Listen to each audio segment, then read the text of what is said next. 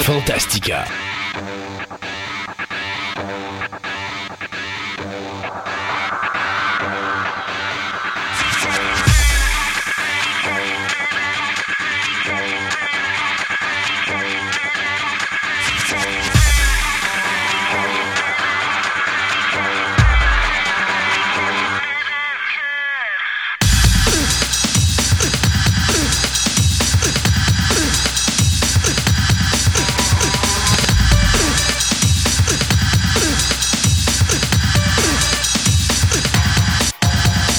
Mesdames et messieurs, bienvenue à cette émission numéro 86 de Fantastica.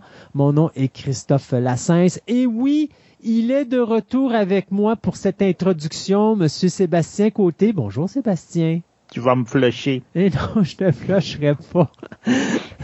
on, va, on va revenir en arrière et expliquer que la semaine dernière, si vous vous rappelez l'émission 85, je disais que je voulais prendre un, petit temps libre avec vous tout seul pour expliquer les nouveautés qui s'en venaient. C'est qu'en réalité, on avait préenregistré euh, l'introduction et euh, malheureusement, j'ai comme flushé le mauvais document. Et donc, j'ai flashé l'introduction à mon ami Sébastien. Et mon ami Sébastien étant un homme extrêmement occupé, euh, malheureusement ne pouvait pas se libérer pour refaire l'introduction. Donc, j'ai improvisé une, introduction très rapide, euh, vu que, oui, malheureusement, on avait une émission très chargée la semaine passée. Ce qui n'est pas nécessairement le cas cette semaine. Alors, cette semaine, on va ça, reprendre ça un peu plus relax, un peu plus détendu, beaucoup plus de nouvelles. Fait que je sais qu'il y a beaucoup de gens qui étaient bien déçus qu'il n'y avait pas beaucoup de nouvelles la semaine dernière. Ben là, il va en avoir un paquet cette semaine, inquiétez-vous pas. Là. Euh, d'après moi, on devrait remplir euh, minimum le tiers de l'émission avec juste des nouvelles de cinéma et de télévision. Ah, facile. Euh, oui, très facile. Juste vous rappeler donc, parce qu'il y a du monde encore qui me demandait la date de début de Programme Double, le nouveau podcast qu'on va faire pour vous, les auditeurs. Eh bien, le podcast, ça commence le 22 octobre. on va, de toute façon, vous allez voir apparaître sur la page Facebook le, le message euh, de, de, de, de, de l'annonce de cette première émission-là. Euh, donc, il va avoir lieu, comme je disais, le 22 octobre. Et euh, également. sûr, c'est un podcast de Christophe, donc il va le faire autour de l'Halloween. ben, il y a des fortes chances. Hein. Ça commence à l'Halloween. Ben oui, ça commence à l'Halloween. Donc oui, je me suis dit, mon Noël, c'est le 31 octobre. Je me fais un cadeau et je fais un cadeau à mes auditeurs. Alors, on diffuse un deuxième podcast. Ceci dit, Juste vous dire aussi que vous, êtes, vous pouvez toujours aller sur la page Facebook de Programme Double pour aller vous abonner ou euh, faire un like pour au moins être averti quand euh, la première émission euh, sera en onde. Mais de toute façon, si vous ne l'êtes pas et vous êtes abonné sur Fantastica, vous allez le voir également. Aujourd'hui à l'émission, donc, Marie-Camille va être avec nous pour nous faire la conclusion de sa chronique sur My Chemical Romance, son groupe de musique euh, favori. Du côté de euh, Ciné Nostalgie, moi et Tom Bergeron, va vous parler de deux films, donc Ex Machina et un film qui a été réalisé avec Darth Punk, c'est euh, Electroma. Donc, c'est quelque chose que j'ai appris à connaître. Je connaissais pas ça du tout et Tom m'a fait connaître ça. Donc, on va vous en parler à, au Ciné Nostalgie d'aujourd'hui. Euh, du côté de notre chronique zoologie, eh bien, François va nous parler de la faune urbaine. Et finalement, on va avoir Julien qui va nous parler de Street Fighter 2 dans sa chronique de jeux vidéo. Donc, euh, on s'arrête le temps de remercier nos commanditaires et on vous revient dans quelques instants pour le premier segment des nouvelles.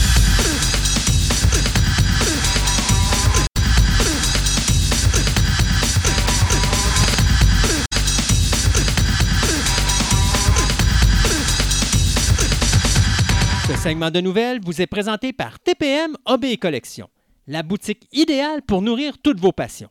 Qu'il s'agisse de timbres, monnaies, cartes de sport, cartes Magic, des figurines, du comic book, voire même des cartes Pokémon, TPM OB Collection a décidé de se réunir à un seul endroit afin de vous donner le meilleur service possible. Vous pouvez aller voir leur local au centre commercial Fleur de Lys au 550 boulevard Wilfrid Amel, Québec, ou tout simplement aller visiter leur site web à boutique-tpm.com.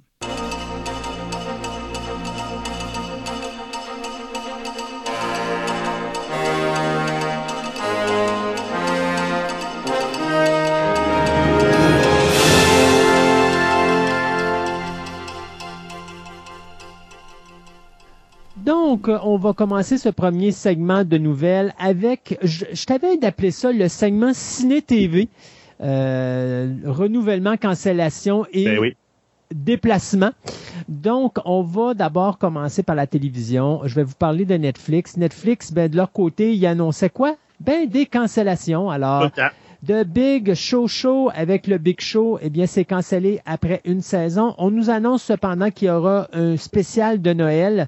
Euh, une dernière fois, vous pourrez voir la famille du Big Show euh, sur le petit écran, mais ça va être la fin. Ce ne sera pas nécessairement un épisode qui a été fait pour canceller la série, puisque ça a été un épisode qui a été tourné avant euh, la pandémie, mais qui a été également tourné avant qu'on apprenne que la série était cancellée. Toujours du côté de Netflix, on cancelle également la série Ashley Garcia Genius in Love.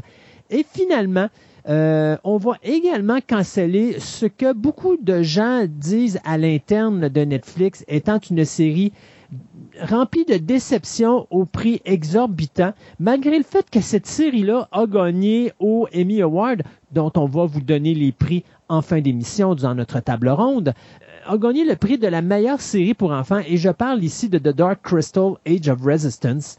Donc, euh, Age of Resistance qui rend l'âme après une seule saison. Euh, Déçu. Ben, écoute, euh, les gens de Netflix, c'était pas ce qu'ils voulaient, alors je sais pas quoi, à quoi, à quoi ils s'attendaient, mais bon. Ben, c'est ça, parce que c'était vraiment ce que on s'attendait un peu, de nous autres, le- les fans de la série originale, là, du film original, excuse-moi. Mais tu sais, des fois, tu as des gens qui euh, ont entendu parler de quelque chose qui a marché dans les années 80, puis ils disent, Hey, on, va, on va ressortir ça, des boulamites, ça va faire, euh, va faire un tonus, puis on va avoir beaucoup de popularité. Et ça a eu une certaine popularité, Oui. mais eux autres, ils se sont dit, c'est quoi cette affaire-là? On veut rien savoir de ça, puis bon, voilà. Du côté de HBO Max, ben, alors que Netflix cancelle, HBO Max, eux autres, renouvellent. Donc, euh, Doom Patrol, on vient de confirmer une troisième saison. La série produite par Ridley Scott, Raised by Wolves, qui présentement a énormément de, bonnes, de bons commentaires, je vous dirais autant au niveau des médias qu'au niveau des euh, abonnés de HBO Max, eh bien, vient d'être renouvelée pour une deuxième saison. J'ai de la difficulté avec ce show-là.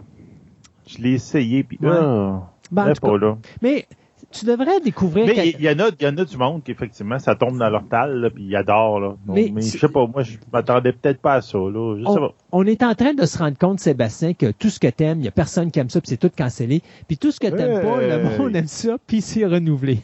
C'est pas vrai. c'est pas vrai? Mais il y a, il y a une, y a bonne production dans by euh, Wolves. avoue que Doom Patrol, t'aimes pas ça?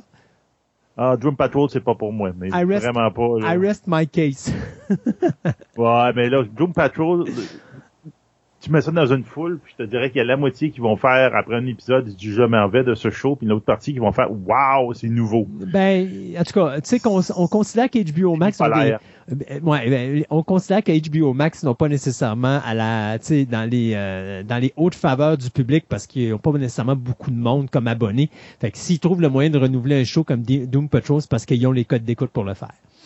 Euh, la série d'animation Harley Quinn, eh bien, HBO Max vient de renouveler ce show-là pour une troisième saison. Et finalement, on a décidé de renouveler euh, Last Week Tonight with John Oliver du côté d'HBO Max, pas pour une, pas pour deux, mais bien pour trois saisons, ce qui fait qu'on va garder cette euh, série euh, en vie pour au moins dix saisons et au moins jusqu'à la fin de 2023. Pas Donc, étonnant. ouais, c'est ça. Donc, HBO Max qui est en train de euh, préparer les prochaines années.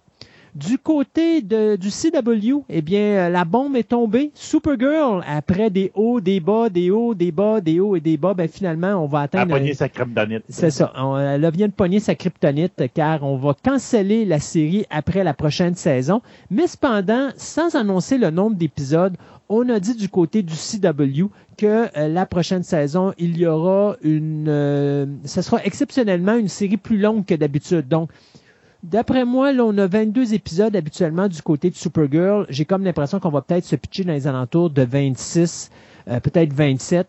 Question de bien clôturer euh, la série. Euh, donc, après Arrow, eh bien, c'est Supergirl qui euh, prend le clos. Mais sauf qu'avec toutes les nouvelles séries qui sont en train d'arriver, comme genre Superman et tout ça, honnêtement, euh, c'est pas c'est pas ce qui est le plus stressant. Euh, du, du côté de euh, Quibi, puis on va reparler de Quibi tantôt pendant les nouvelles. Euh, du côté de Quibi, eh bien, on vient de faire un renouvellement. donc, la série à succès Die Hard, qui est vraiment le premier gros succès de Quibi au niveau commercial, eh bien, on vient de confirmer une deuxième saison qui va s'appeler Die Harder. Donc, bien sûr, vous aurez vu ici le clin d'œil à la série Die Hard. Donc, euh, c'est Kevin Hart qui est l'interprète principal de cette comédie. Du côté de ABC, euh, on vient d'annoncer avec surprise la cancellation de la série télé euh, Stomp Town. On avait confirmé il y a quelques mois qu'on devait faire une deuxième saison. D'ailleurs, c'était au mois de mai, si je me trompe pas, qu'on avait renouvelé pour une deuxième saison Stop Town, mais Stomp Town, pardon. Mais finalement, euh, ABC vient d'annoncer, pour les raisons qu'on connaît, c'est-à-dire le COVID, on vient d'annoncer que malheureusement, on allait mettre un terme à cette série-là après seulement une saison, malgré le fait que au niveau des critiques et des fans et des journalistes, c'était excellent et également au niveau de l'auditoire, euh, c'était quand même très bon. Donc, euh, un autre show qui va tomber pour ABC. Malheureusement, personne ne pouvait prononcer le nom et la série est tombée. Voilà, exactement. euh, une dernière nouvelle au niveau euh, de la télévision avant qu'on saute au streaming. Je vous dirais qu'on a eu une surprise vraiment majeure lorsque l'acteur Alan Arkin a annoncé qu'il euh, se retirait de la série The Kominsky Method qui met en vedette bien sûr Alan Arkin et Michael Douglas dans les rôles principaux. Donc, il restait une saison à faire. On, avait renouvelé pour une troisième et dernière saison. Arkin avait déjà annoncé qu'il ne reviendrait pas passer la deuxième saison, mais je pense que euh, on avait espéré euh, du, euh, du côté de la, de la compagnie qui distribuait, ben, c'est-à-dire c'est Netflix. On, avait annoncé du côté, ou du moins je pense qu'on espérait du côté de Netflix que Arkin dise, ben écoutez, finalement je vais revenir pour la troisième et dernière saison vu qu'il reste juste une saison, mais non. Monsieur Arkin a dit, je vous avais dit que je quittais après la deuxième, je m'en vais après la deuxième. Alors, dans le début de la troisième, on va essayer de trouver une façon d'expliquer comment le personnage de Alan Arkin ne sera plus dans la série pour cette dernière saison. Euh, donc, euh, une bombe encore là, qui est tombée sur le poste de streaming Netflix. Euh, tu sais, on parle. Tantôt, je vous ai dit, j'allais parler de streaming. Eh bien, c'est annoncé, Viacom CBS a annoncé que le CBS All Access allait changer de nom à partir du début de l'année prochaine. Ben oui. Ça va devenir, c'est très original, sérieux là, Paramount Plus. Wow, il y a personne qui a pensé à mettre Non, hein, je, pense, je pense pas. Je pense-tu que Disney aurait le droit d'actionner Paramount pour euh, copie de, de, de, de nom. Plus. Ouais, le plus, enfin. Donc, Paramount Plus va remplacer euh, CBS All Access. On n'a pas vraiment de date officielle, mais on sait que ça va être au printemps de, de 2021. Maintenant, on s'en va du côté du cinéma. Euh, présentement, on calcule qu'il y a plus de 64, 74% des salles de cinéma qui sont ouvertes aux États-Unis, à l'exception des salles de cinéma à New York Los Angeles et San Francisco. Vous comprendrez qu'au niveau du box-office, c'est là que ça se passe du côté nord-américain. Et New York, euh, la deuxième vague va pas bien. Là. Ben je pense qu'ils ont plus, ça fait quelques journées qu'ils ont plus que 1000 cas. Exact. Donc, euh, à part les cinéparcs, tout est fermé là-bas. Alors, on a pris des décisions encore une fois. On avait déjà annoncé que Wonder Woman était euh, repoussé pour Noël 2020. Eh bien, du côté de Disney, on annonce, et ça, on s'y attendait un petit peu, que Black Widow allait être reporté. Euh, Black Widow qui allait tomber pratiquement en même temps que Wonder Woman. Là, on, sort, on parlait d'une sortie prévue pour le 6 de novembre. Le film est reporté au 7 mai 2021. Qu'est-ce que ça veut dire? Ben, ça décale complètement la phase 4 du MCU Universe. Donc, Eternals va passer du 12 février 2021 au 5 novembre 2021, alors que Sanchi and the Legend of the Ten Rings, lui, passe du 7 mai 2021 au 9 juillet 2022, donc plus d'un an euh, de report pour euh, euh, le film de Sanchi. Et du côté de euh, Disney, ben ça n'arrête pas là puisqu'on va s'attaquer également à la branche de Fox. Alors le film de Kingsman qui lui euh, devait sortir le 26 février, est le seul film à être devancé puisqu'il va être devancé de deux semaines pour sortir le 12 février 2021. Mais du côté de West Side Story de Steven Spielberg, le film qui devait sortir à Noël cette année, quand on a vu Wonder Woman s'en venir, on a probablement dit, hey, on n'est pas malade mental, on va reporter ça à l'année prochaine pour le 10 décembre 2021. Tout comme le film de Death of the Nile, ou Death on the Nile, parlons, de, Kenneth Branagh, qui est la suite du film qu'il avait réalisé l'année dernière pour euh, basé sur un roman de Agatha Christie. Euh, eh bien, il est décalé d'octobre 2020 au 18 décembre 2020. Mais d'après moi, checkez bien ça, ça va être encore reporté, c'est à peu près ça. Ben oui, sûr. Euh, The Empty Man, lui, prend la place de euh, Death euh, on the Nile, donc il s'en va au 23 octobre 2020, alors que le film de Ben Affleck, Deep Water, lui, va être, va être reporté jusqu'au 13 août 2021. Euh, de l'autre côté, bien, on sait que présentement, du côté de Fox, il n'est pas euh, question de euh, présentement reporter le film Soul qui devait sortir ou qui doit sortir le 20 novembre 2020, malgré que c'est un film de Pixar. Je suis pas sûr qu'on va jouer la sécurité des enfants, donc je pense moi que ça va être reporté à un moment donné ou à un autre. Et Free Guy qui lui reste également le 11 décembre de cette année. Une note très importante, euh, malgré que je vais vous reparler de ça tantôt au niveau du box-office. Euh, Disney plus, ben Disney a annoncé que pour le moment, au moment où on se parle, il n'est pas question de prendre des films qui sont supposés sortir au cinéma et les envoyer sur Disney Plus ou sur leur streaming channel payant. Euh, donc, ça rassure un peu les salles de cinéma, mais moi, je veux, je mettrai, je miserai pas mon argent là-dessus pour le moment parce que si la situation du COVID ne s'améliore pas, moi, je pense pas que Disney est là pour perdre de l'argent et je vais vous en reparler avec Moulin tantôt, mais je pense qu'ils ont une porte de sortie incroyable pour se sortir de là et je pense qu'ils vont l'utiliser si la situation ne s'améliore pas. Ben, regarde, moi, je pense que je vais partir dans mes trailers. je vais parler quasiment autant de toi parce qu'il y a eu beaucoup, beaucoup, beaucoup de trailers euh, de très intéressants. Donc, ça aussi certains qui confirment des affaires euh, qu'on s'attendait, puis on n'avait pas de date. Donc, euh, ils sont tous sur notre Twitter. Donc, pour ceux qui veulent aller voir, ils sont tous là. Euh, Babysitter Guide to Monster Hunting. donc, c'est le film de Netflix pour Halloween pour la, toute la famille. Donc, en fin de compte, euh, c'est un film où, mettons, une gardienne d'enfant euh, finit par trouver que le boogeyman, est, il est vrai, il, existe. Mais non, mais, mais contrairement à un film d'horreur, ça vire plus comme un plus... Euh, euh, quelque chose comme un mix entre Spy Kid et Labyrinthe. Oh. Donc, est-ce que genre, genre le roi des gobelins qui vient enlever un enfant, ben là tu te défends, t'es comme une association de, de babysitters que les autres sont sont là pour combattre le boogeyman et compagnie. Donc, c'est un peu dans le genre, vous voyez un peu de genre. Oh mon dieu, les Ghostbusters Babysitter. les Ghost Monsters. Non, mais non, en réalité, c'est pas les Ghost Monsters, mais non, mais on va appeler ça la Monster Squad des Babysitters. Ouais. Exactement. Donc, ça, ça, ça, a le look vraiment Spy Kid. Là. Ça, euh, le trailer est quand même intéressant pour ce genre de film-là. Euh, donc, euh, toujours pour octobre, euh, Prime Video ou encore Amazon vont sortir ce qu'ils appellent une série anthologique qui s'appelle Welcome to Bloomhouse. Bloomhouse est une maison de production. Je trouve ça étrange comme comment ça se fait qu'ils appellent leur série Welcome to Bloomhouse.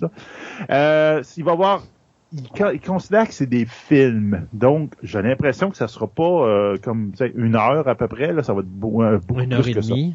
Ouais, peut-être que Mais tu sais, ça peut être un truc, un truc style Elvira macabre de, parce qu'Elvira avait un show où est-ce qu'elle présentait des films d'horreur. Euh, rappelez-vous Fright Night avec Peter Benson qui était interprété par Roddy McDowell. Il faisait ça le, tard le soir, il présentait des films d'horreur. Puis euh, bon, ça, va être probablement d'après moi parce que Bloomhouse c'est une compagnie qui fait nécessaire, mais qui fait principalement des films d'horreur. Donc, ils vont sortir quatre films, donc ce qu'ils qualifier de films, donc Black Box, The Lies, Evil Eyes et Nocturne. Donc, euh, d'entre autres, The Lies, c'est que il y a quelque chose qui arrive avec euh, un couple, avec une jeune fille, puis il arrive quelque chose comme quoi que son ami s'est suicidé, mais peut-être que c'est elle qui l'a poussé à se suicider. Donc là, il essaie de cacher le, mensonge autour de ça. comment ça se fait que la, la voisine s'est disparue. Evil Eyes, c'est euh, une, femme qui rencontre un homme, mais sa mère trouve que l'astrologiquement parlant, la personne n'est pas safe. Donc, tu vois un peu le genre. Mm-hmm. Donc, ça a l'air intéressant. Les atmosphères sont bonnes. Ils ont, chacun ont des producteurs différents, etc. Puis il y a des bons acteurs. Donc, ça peut être intéressant pour, euh, pour le, temps d'Halloween. Ça va sortir le 6 octobre. Euh, Netflix, euh, on, je vous en avais parlé qu'il y allait avoir une nouvelle version de Lupin. Donc, avec Arsène Lupin. Ben, Arsène Lupin joué cette fois-là par un noir, qui est euh, Omar Sy, qui est en fin de compte que c'est un très bon acteur français. Je l'ai vu dans quelques films qui c'est vraiment très solide. Là. Honnêtement, je te dirais, à l'époque du cinéma des années 70, euh, au niveau de la France, j'avais un acteur qui me ramenait toujours au cinéma français. Il s'appelait Philippe Noiret. Présentement, c'est Omar Cyr qui me ramène au cinéma français parce qu'à chaque fois que je le vois au générique, je sais que je vais avoir un film de qualité. Puis si vous n'êtes pas capable de leur placer, euh, pensez, c'est les Indestructibles, je crois. Euh, euh, les, non, les, les, les, Invincibles. Invincibles, pas les Invincibles. Non, c'est ça, Invincibles. En tout cas, il joue le rôle d'un gars sur le, le, le, le, chômage ou le bien-être social qui euh, décide de se trouver un emploi, puis là, il essaie d'aider un paraplégique. Euh, mais c'est remarquable. Et c'est là-dedans que je l'ai connu pour la première fois. Et cet homme-là est devenu tout simplement la, le visage du cinéma français pour moi parce que à chaque fois que tu le vois, c'est un bon rôle, c'est un bon film et, je m'ennuie pas. Non, c'est ça. Il y a l'autre film que j'ai beaucoup. Je me rappelle pas du titre du tout là où il s'occupe de sa. De sa il y a fille. Un enfant, de sa fille, puis euh, t'es malade là, tout. C'est tellement bon ce film-là, là, vraiment. Donc, on le voit dans ce trailer-là. Euh, trailer intriguant parce que il dit que le livre d'Arsène Lupin, des aventures d'Arsène Lupin, lui a été donné. Donc, comme si Arsène, euh, en tout cas, il y a comme une legacy là-dedans, puis tout, il y en a qui se passent le nom, puis euh, c'est, ah, ça a l'air très bien, c'est français, puis c'est un look très James Bond, donc très mm. futuriste. Donc on voit tout de suite au début, là, probablement qu'il y a un œil sur quelque chose qui se passe au Louvre. Donc on voit le musée du Louvre euh, à, notre temps présent en ce moment. Est-ce que c'est une bonne façon d'amener le personnage d'Arsène Lupin en afro-américain? De voir que c'est justement une, euh, comme tu dis, une legacy, c'est-à-dire que ça, ça, s'est transféré d'une personne à l'autre. Je trouve que c'est une très bonne idée. Oui, mais je te trouve c'est une très bonne idée, mm. l'adapter au présent en gardant l'idée que le, passé existait et tout. Donc là, c'est quand même bien.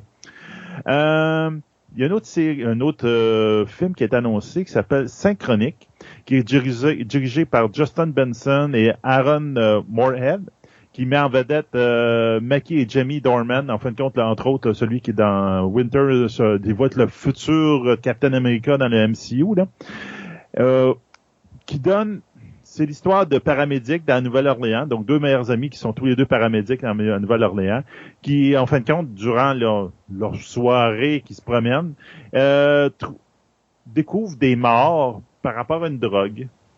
Puis en fin de compte, la drogue, peut-être qu'elle affecte le temps. Donc là, c'est comme un peu euh, fantastique. Euh, ça là, il y en a beaucoup qui disent que c'était euh, c'est assez génial comme comme sujet de manière que c'est amené. Mais le trailer là, c'est c'est comme si c'était plein d'histoires imbriquées une dans l'autre. C'est j'ai hâte de voir c'est super bien ficelé, mais le trailer te donne le goût d'écouter ce show-là. Donc j'ai hâte de voir ce qu'ils vont faire sur ce film-là. Il n'y avait pas de date encore, rien, mais j'ai l'impression que ça va être bientôt on a eu finalement droit au Mandalorian saison 2, le trailer. Donc, les fans l'ont déjà écouté frame par frame. Donc, là, on va l'avoir quelque part en octobre euh, sur Disney+. Euh, les, fans, justement, ont regardé ça frame par frame. On n'a pas vu de Jedi, même si on sait qu'il y en a un à quelque part dans l'histoire. Mais pour dire que les fans l'ont regardé frame par frame. Il y a des X-Wing, à un moment donné, qui escortent ou, euh, mettons, escortent de manière pas très très gentille le Mandalorian. Puis il y en a tout de suite qui ont spoté qu'un des deux X-Wing, c'est celui de Skywalker. Oh! Parce qu'ils ont vu, parce que Lucas, à l'époque, avait mis quelque chose de distinctif sur le, X-Wing de Skywalker pour que tu puisses le suivre dans le film. Contrairement à toutes les autres. Et comme les gars en arrière du Mandalorian sont des fans, c'est sûr et certain qu'ils n'ont pas échappé à ce détail-là. Donc là, le monde se pose bien des questions. Oh. Donc, on verra bien. Donc, euh... Est-ce qu'on aura droit à un look numérique pour de Mandalorian? Peut-être pas, peut-être que, regarde, on... En tout cas, on verra bien. Il y aura bien des choses parce que là, il y a plein de rumeurs, hein. On est supposé peut-être avoir Boba Fett. On va le voir de dos. Ouais, mais Boba Fett, euh, Boba Fett, tu peux le voir. Je veux dire, c'est un costume. De voir Luke Skywalker avec sa baboune, c'est pas pareil. Pas pareil. Non. On verra bien. Euh, un autre film, cette fois par Paramount, qui devrait sortir le 16 octobre, direct sur vidéo, euh, vidéo on demand. Donc, on sent là, je pense pas qu'il va sortir beaucoup en salle. Euh, qui s'appelle Love and Monsters. Hmm. Donc, en fin de compte, c'est un couple d'ados qui commencent leur relation, puis en fin de compte, ils, euh, au moment où la Terre, ou en tout cas le pays où ils sont, est frappé par un, ce qu'on appelle un monster apocalypse. Donc en compte, il y a des monstres qui tombent de l'espace, j'ai l'impression, d'après ce qu'on comprend dans le trailer. Puis là, les monstres prennent possession de la Terre et éliminent les humains, que les humains qui restent doivent rester sous terre. Euh, pour se sauver des monstres qui ont peuplé euh, tout l'extérieur de la Terre. Puis à un moment donné, il finit par trouver ce jeune homme que sa dulcinée est encore vivante, mais elle vit dans une autre colonie d'humains et pas mal plus loin. Donc là, il décide de prendre son pack-sac puis il dit c'est pas grave, euh, go, moi j'y vais, je vais à pied puis je vais traverser puis je vais traverser le, le pays rempli de monstres. Ouais, il aurait pu tout simplement prendre une, une petite cuillère puis creuser un tunnel puis aller la rejoindre. Il aurait au moins fait ça. Il aurait fait ça au moins sécuritaire. C'est ça. Mais bon, en tout cas, le, film a l'air bien fait. les monstres ont l'air super original, genre euh, pas un pareil comme l'autre. Là, c'est mm-hmm. vraiment, tu te demandes d'où ils viennent. On va peut-être apprendre dans l'histoire d'où ça vient les monstres. On verra bien. Si la Terre le sait pas, dites-le pas. On veut pas. Si les autres le savent pas, pourquoi qu'on le saurait? Ça, ça, ça briserait le punch. On verra bien. Euh, une série de dessins animés qui est sortie sur Netflix, qui est déjà sorti le 18 septembre, mais je voulais vous mettre le, le trailer parce que je sais pas trop quoi faire de ça. C'est Jurassic World Camp Cretaceous. Donc, en fin de compte... Euh, que, que, que, quoi? Camp, le camp Crétacé, si tu ah, veux en français. Camp Cretaceous. Donc, euh, c'est un dessin animé où tu as des jeunes qui s'en vont sur, mettons, un camp de vacances sur l'île des dinosaures.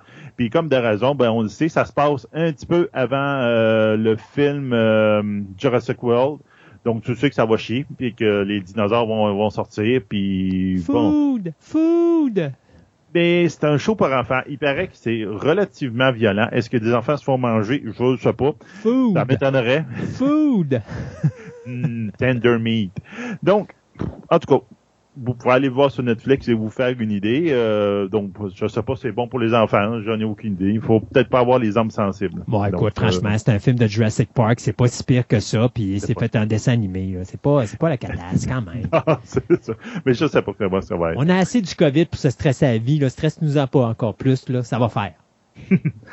Amazon va encore sortir un autre film aussi pour l'Halloween le 30 octobre, cette fois-là, qui va s'appeler True Seeker. On avait parlé, donc, en fin de compte, les Ghostbusters euh, à la main de Simon Pegg. Donc, Simon Pegg qui va nous faire des, des Ghostbusters, donc qui cherche des fantômes, ça fait la main on peut s'attendre à n'importe quoi avec lui. Yes. Donc, attendez-vous à... À n'importe quoi avec lui. ça va être n'importe quoi, puis ça va être ridicule, puis vous allez rire. Donc, euh, ça va sortir sur Netflix le 30 octobre. Hey, ça fait longtemps, ce projet-là. Hein? Oui, ça fait très longtemps qu'on en parle. Si je me trompe pas, il y a son, comment il s'appelle son comparse? Euh, oui, je sais pas comment il dit, ça a l'air d'être l'acteur principal du film. Oui, c'est ça. Les deux sont encore, c'est les Laurel et Hardy du cinéma ah britannique, là. Ils ont été ensemble avec euh, Shane, Shane of the Dead et puis, mon Dieu, euh, c'est les titres m'échappent là, mais il y avait le, la euh, comédie policière aussi qui avait ouais, fait. Je me rappelle pas. Hot Shot? Non, pas ça. Ah, Hot Fuzz. Hot Fuzz. Hot Fuzz. Donc, attendez-vous euh, l'humour britannique, ça fait la même. Ah, mais en parlant d'humour britannique, il y a quelque chose que je pourrais vous parler, mais on verra ça une autre fois. Euh, le dernier que j'ai mis dessus, c'est WandaVision. On a oui. filmé d'endroit un trailer de WandaVision euh, qui va apparaître sur euh, Disney Plus et avec ça, la confirmation qui va être en 2020 parce qu'il avait été retiré de l'horaire pour une raison quelconque. Pour moi, il avait pas fini certaines scènes ou Question Jaffa, ils ont fini par terminer. Ils n'ont pas donné de date euh, fixe, mais d'ici 2020, on devrait en avoir. Où on voit justement nos, nos personnages qui sont, ils viennent juste d'être mariés et qui arrivent dans un un, un sitcom américain euh, du début de la télévision en noir et blanc. Mais au fur et à mesure de la série, avec le trailer, on voit que la série évolue. On, on tombe dans le Coloravision. Comment on appelait ça dans, le temps quand il colorie? les premiers euh, Bah, shows Color, en- Color Vision, là. Color Vision, ben, c'est ça. Donc là, tu tombes avec des, des tons de sépia, pis tout. Ça a l'air weird. Mais sincère, dans toutes les séries basées sur les personnages de Marvel, c'est celle qui m'intéresse le plus. Oui. J'avoue que c'est intriguant comment Ouais. ils vont travailler ça, puis comment ils vont jouer. Tu vois quelques scènes, tu comprends rapidement que euh, ils sont dans une bulle, dans une, parce que moi, Vision il est mort, là. Ouais. Donc, ils sont dans une bulle, il y a quelque chose qui se passe dans cette bulle-là, mais il y a des personnes à l'extérieur de la bulle qui, comme, qui regardent la bulle et disent qu'est-ce qui se passe là-dedans? Puis là, ça a l'air d'être les Agents of Sword, qui sont comme le, le pendant de Agent of Shield, là, qui sont à l'extérieur, qui devraient rentrer dans l'univers de, de MCU. Donc, on verra bien. C'est très, très, très intriguant comme trailer. Écoute, on va parler box-office. Euh, J'écoute depuis euh, une semaine les gens dire que euh, Mulan se pète la gueule, que Disney a fait un mauvais move, et ta. Puis là, je suis allé faire une enquête, j'ai vu un article, puis là j'ai dit non, là ça marche pas. J'ai deux, j'ai deux, Deux sons de cloche. totalement différents. Alors, j'ai décidé d'aller au fond de la chose et puis finalement, je me suis rendu compte que euh, Disney a fait un méchant bon move. On va revenir au début. Euh, le COVID nous frappe, ça ferme les salles de cinéma aux États-Unis et dans le monde entier, ce qui fait que ça complique la chose pas mal pour les compagnies de production de films qui, eux, ont déjà une multitude de films déjà produits où ils ont avancé de l'argent. Puis là, ils ont besoin que cet argent-là rentre, mais on peut pas sortir les salles, euh, les films en salle parce que sinon on perd de l'argent. Bon, alors on a deux films qui sont arrivés euh, où est-ce qu'on a décidé de tester le marché. On avait bien sûr Tenet, qui devait être le film qui devait être diffusé pour réouvrir les salles de cinéma, ce qui n'a pas été le cas. Et Non. on avait Mulan qui devait sortir tout de suite après, en fonction de comment allait se passer Tenet. On le sait tous, Tenet s'est pété la gueule au box-office nord-américain, mais cependant, il y a eu un gros succès quand même au niveau international. Le film, qui a coûté 200 millions, a ramassé 215 millions du côté international. Il a ramassé 36 millions au moment où on se parle du côté nord-américain pour un total de 251 millions. Est-ce que Ça a ça... l'air qu'il est très bon, le film. J'ai pas dit le contraire. que- non, non, c'est ça. Je viens de te dire, le, le film, il a- ça Ouais. a l'air qu'il est très bon. J'ai du monde que je connais qui est allé le voir, mais tu commences à comprendre le film à la moitié du film. Oui, puis encore là, moi j'ai du monde qui ont été le voir, puis ils- ça fait trois fois qu'ils vont le voir, puis ils ont encore de la misère à le comprendre. Fait que, euh, oui, c'est ça. Euh, c'est un film. un pour réfléchir. C'est sûr, Mhm. sur ça, mais c'est du Christopher Nolan. Donc, Christopher Nolan, il fallait s'y attendre. C'est ça. Mais la game, c'est que le film a coûté 200 millions. Donc, présentement, même si du côté de Warner Brothers, on a fait quelque chose qu'on ne fait pas habituellement, c'est-à-dire de donner un plus gros pourcentage aux salles de cinéma que ce qu'on donne habituellement ou ce qu'on alloue pour aider les salles de cinéma à s'en sortir, on s'en va vers un échec cuisant au niveau du box-office du côté de Tenet. Donc, on sait qu'au niveau des salles de cinéma, ça marche pas. Ça marche pas du côté américain. Non. Oui, du côté international, on peut peut-être espérer que ça fonctionne, mais là, on va se baser sur deux autres essais. The New Mutants. The New Mutants, je pense, si je me trompe pas, c'est un film qui a coûté 50 ou 60 millions de dollars à produire. Ouais. Présentement, a ramassé 18 millions au box-office américain et a fait seulement 17 millions au niveau international. Non, il fonctionne pas. Donc encore là, on se rend compte que le film, ça va juste pas comme il faut. Non. Et là, on arrive avec Mulan. Disney décide de euh, envoyer ça directement sur son streaming channel, donc Disney ⁇ et de faire payer les gens 30 dollars. Si tu te rappelles notre conversation quand ce projet-là était sorti, je t'avais dit, Disney a présentement 60 millions d'abonnés. Sur les 60 millions d'abonnés, s'il y a juste un tiers qui vont le chercher, ce film-là fait la passe de cash comme ça pas de bon sens. Il y a une compagnie qui s'appelle Seven Park Data qui ont ramassé de l'information et qui ont euh, confirmé que présentement, 29% de l'auditoire de Disney Plus ont acheté, ont payé pour le 30 pièces pour voir le film de Mulan. Je commencerai pas à faire des calculs, on va y aller simple, d'accord? Mettons qu'on dirait que c'est 25% ce qui nous amène au quart de ce cas en achalandage Disney+. Donc, si vous prenez 60 millions, vous divisez par 4, vous arrivez à 15 millions d'abonnés. Bon, Toi puis moi, on est d'accord là-dessus? Ouais. Donc, allons-y avec 15 millions d'abonnés qui ont payé 30 dollars pour voir Mulan. Ça fait une recette de 450 millions de dollars. Mhm. On s'entend là-dessus? Parfait. Maintenant, le film a coûté 200 millions. La différence entre Tenet et la différence avec Moulin, c'est quoi? Tenet doit donner des redevances aux salles de cinéma, aux distributeurs de films, aux réalisateurs, aux producteurs, aux scénaristes et à certains comédiens, dépendant comment les, les, contrats ont été signés. Du côté de Moulin, parce que c'est diffusé sur Disney+, n'a pas de commission à donner aux salles de cinéma, n'a pas de commission à donner à des distributeurs de films, n'a aucune commission à donner à la réalisatrice, ni aux acteurs du film, parce que ça les contrats sont en fonction d'un film qui sort en salle et non pas qui sont diffusés sur le streaming. Garantie là, que l'année prochaine, quand les gens vont signer des contrats, ça va changer. Oui. Mais pour le moment, c'est pas le cas.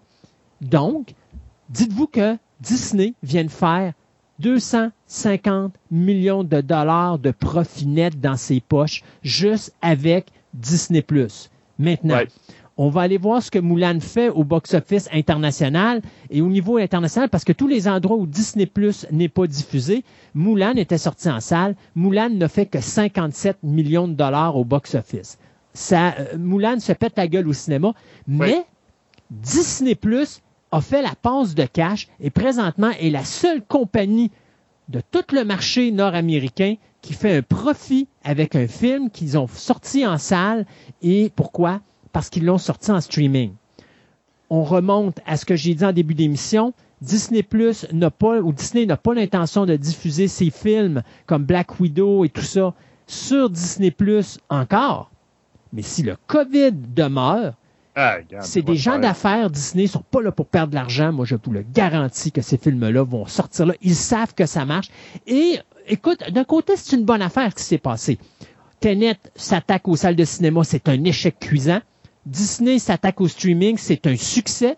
C'est pas un succès monstre c'est un succès assez pour dire qu'on fait de l'argent puis qu'on rentabilise non seulement notre film, mais qu'on fait rentrer d'argent dans la cagnotte pour permettre à Disney de continuer à survivre parce que on s'entend que tous les parcs d'attractions, ça va pas terriblement bien. Les salles de cinéma, ça réouvre pas, donc il n'y a pas d'argent. Donc, qu'est-ce qui fait vivre Disney présentement? C'est Disney+. Ben, on se rend compte que l'évidence est là. Si le COVID demeure encore longtemps, les salles de cinéma, malheureusement, pour eux autres, ça risque d'aller vers la mort. Euh, on n'aura pas le choix. Mais il faut se rappeler qu'il euh, y a une loi qui a été défaite il n'y a pas si longtemps qui permettait aux compagnies de cinéma de pouvoir acheter des salles de cinéma, moi, je pense qu'avec le COVID, si ça se règle pas vite, on va avoir un changement de visage au niveau des salles de cinéma euh, en 2020. Et ça se pourrait même qu'en 2021, on voit peut-être les euh, grands majors s'acheter des salles de cinéma et permettre ainsi aux salles de cinéma de rester en vie. Parce que qu'est-ce qui va les faire vivre? Ça va être le streaming qui, eux, ben, semble bien fonctionner. Donc, euh, je voulais faire une note de même parce que je trouvais que c'était important parce que euh, je, trouve qu'il y a des gens qui ils connaissent pas un petit peu comment ça marche le cinéma puis ils disent un petit peu n'importe quoi là. Mais au niveau du box-office, oui, au niveau du cinéma, c'est une catastrophe, mais il y a des portes de sortie. Et je pense que oui, c'est plate pour les salles de cinéma présentement si on les sacrifie. Mais j'aime mieux sacrifier les salles de cinéma puis de voir ces salles de cinéma-là rachetées par la suite de la crise du COVID par d'autres entreprises qui vont repartir le cinéma sous une bonne, euh, en bonne santé que de voir tomber des majors parce que sans les majors, il n'y aura pas de film. Puis sans pas de film, ben, tu n'as pas de salle de cinéma. Donc, c'est mieux de voir les salles de cinéma disparaître puis les majors rester que de voir toute la ligne complètement se détruire parce qu'on essaye de sauver le bout de la ligne alors qu'on pourrait peut-être sacrifier ça, quitte à les racheter par la suite et faire continuer les salles de cinéma là, euh, plus tard euh, après cette crise-là qui, qui, qui a pas l'air de vouloir se terminer en tout cas euh, rapidement, mais bon, on verra le reste, qu'est-ce qui va se passer. Non, c'est ça. Puis le, prix de 30 pièces, je trouve que c'était raisonnable pour parce que mettons une famille de quatre, euh, deux adultes, deux enfants, euh, avec des billets de cinéma à 10 pièces et plus là. C'est raisonnable. C'est très raisonnable. C'est raisonnable pour une famille. Mais pour toi et moi tout seul, aller au cinéma 30 pièces, là, ça coûte cher à voir un film. Oui, c'est ça. C'est individuel, c'est rough. Mais les autres, ils comptaient beaucoup sur les familles. C'est ça. On s'arrête euh, pour quelques chroniques et on vous revient euh, tout de suite après avec notre deuxième segment des nouvelles.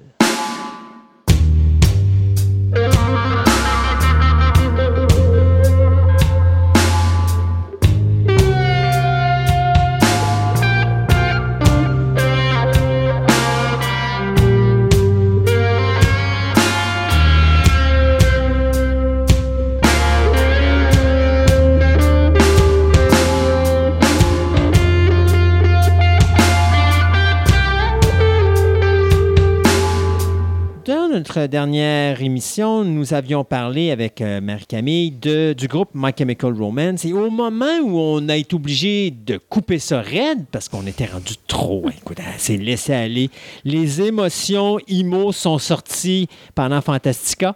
Euh, on a appris le départ pour la deuxième fois du drummer du groupe My Chemical Romance. Donc, on est rendu là dans ce moment euh, historique du groupe où, pour la seconde fois, bien, il nous manque quelqu'un pour faire les bing badaboom en arrière. Exactement. Yep. Donc, on avait parlé dans la dernière chronique euh, que le nom de code pour The Black Parade était The Rise and Fall of My Chemical Romance. Puis on a rajouté un Rise par la suite parce que quand même, ils ont réussi quand même à survivre à toutes ces épreuves. Exactement, mais on pourrait dire euh, le, le fall dépasse souvent du drummer. ouais. De toute façon, rendu là, Brûlot, troisième degré, pauvre petit, euh, je pense qu'il était temps qu'il prenne ses vacances. Exactement. Mais finalement, il, il, serait resté, il est resté avec le groupe pour un album. Euh, Où il avait fait le 2 et le 3 il n'avait pas enregistré le deuxième album, Three Cheers. C'était le premier drummer qui l'avait fait, mais... Euh, il avait été là sur le vidéoclip. Il avait été là sur les vidéoclips. Et la majorité des bands, des, des fans qui ont découvert euh, My Chemical Romance l'ont découvert durant le deuxième album et n'ont connu que Bob Breyer euh, comme drummer un des éléments euh, que j'avais oublié de mentionner par rapport à The Black Parade, ce qui en a fait un album autant à succès, autant riche, pas seulement au niveau des influences, c'est que dans cet album-là, The Black Parade, le, un ajout clé dans cet album-là, c'est l'ajout du piano. OK. Oui. Qu'on n'avait pas, ben, qu'on n'avait pas dans les deux premiers dans les deux albums. premiers, effectivement. Donc, ils ont rajouté un pianiste ou il y avait quelqu'un du groupe qui euh, jouait du piano? Euh, donc, j'avais mentionné que c'était Rob Cavallo qui était le producteur mm-hmm. et c'est un excellent pianiste. Ah! Donc, euh, les, les, gars s'amusaient à chanter Bohemian Rhapsody avec Rob Cavallo autour du piano. il connaît ses influences, il connaît ses partitions. Donc, il a euh, collaboré euh, pour euh, ajouter la touche de piano durant l'enregistrement.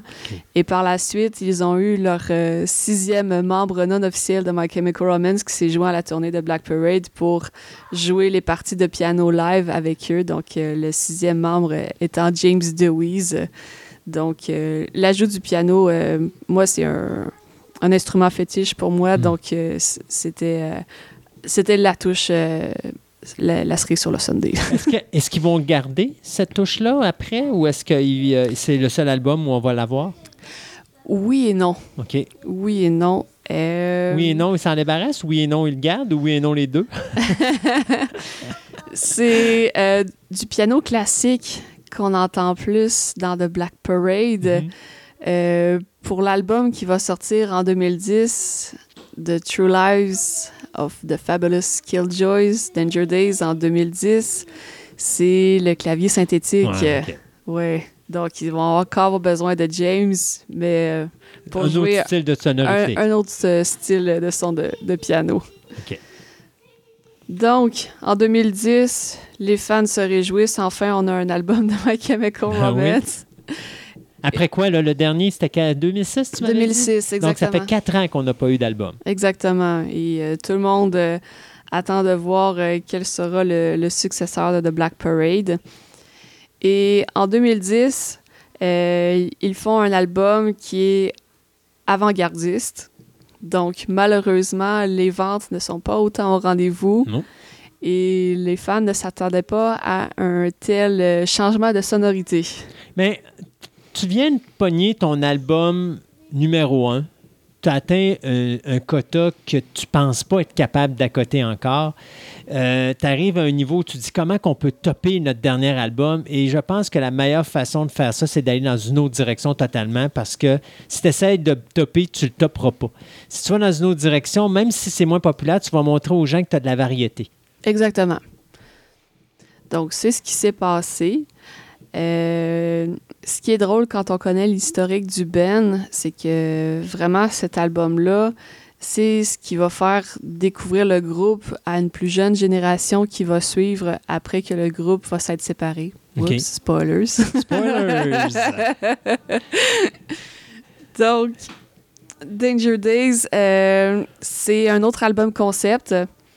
Euh, donc, on est dans un.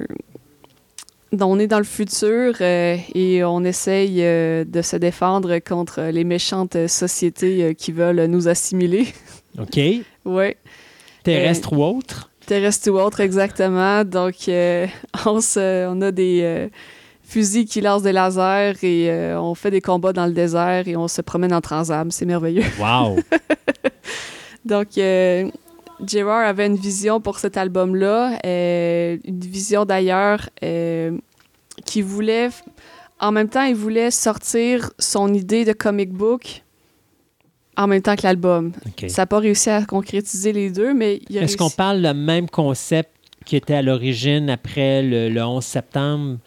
Euh, à un moment donné, tu me disais qu'il s'en allait pour offrir un, système à Cartoon Network, je pense, oui. qui était un programme qui était Breakfast Monkey. Breakfast Monkey, c'est ça. Est-ce que c'était la même affaire ou c'était un autre concept? Un autre concept. OK. Ah, oh, il manque pas d'idées, tu vois. J'en doute pas. J'en doute pas.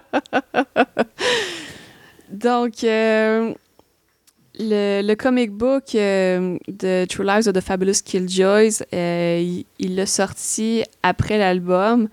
donc, il a demandé à ses bons amis de Dark Horse parce qu'entre-temps, Gerard travaillait aussi sur un autre projet de comic book euh, qui s'appelle The Umbrella Academy. Si vous en avez sûrement entendu parler si vous écoutez un peu Netflix.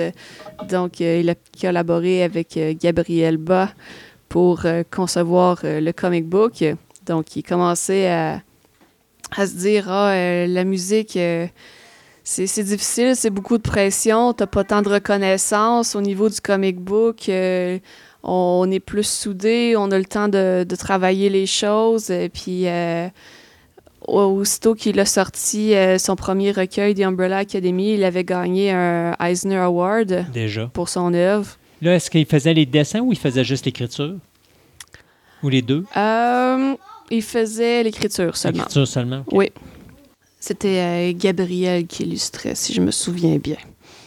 Donc, euh, les projets de comic book euh, ne manquent pas pour lui. Donc, euh, il est dans un entre-deux. C'est en même temps, il est dans la musique avec son album Danger Days. Autant, il commence à retourner à ses anciennes amours, comme on mhm. dit.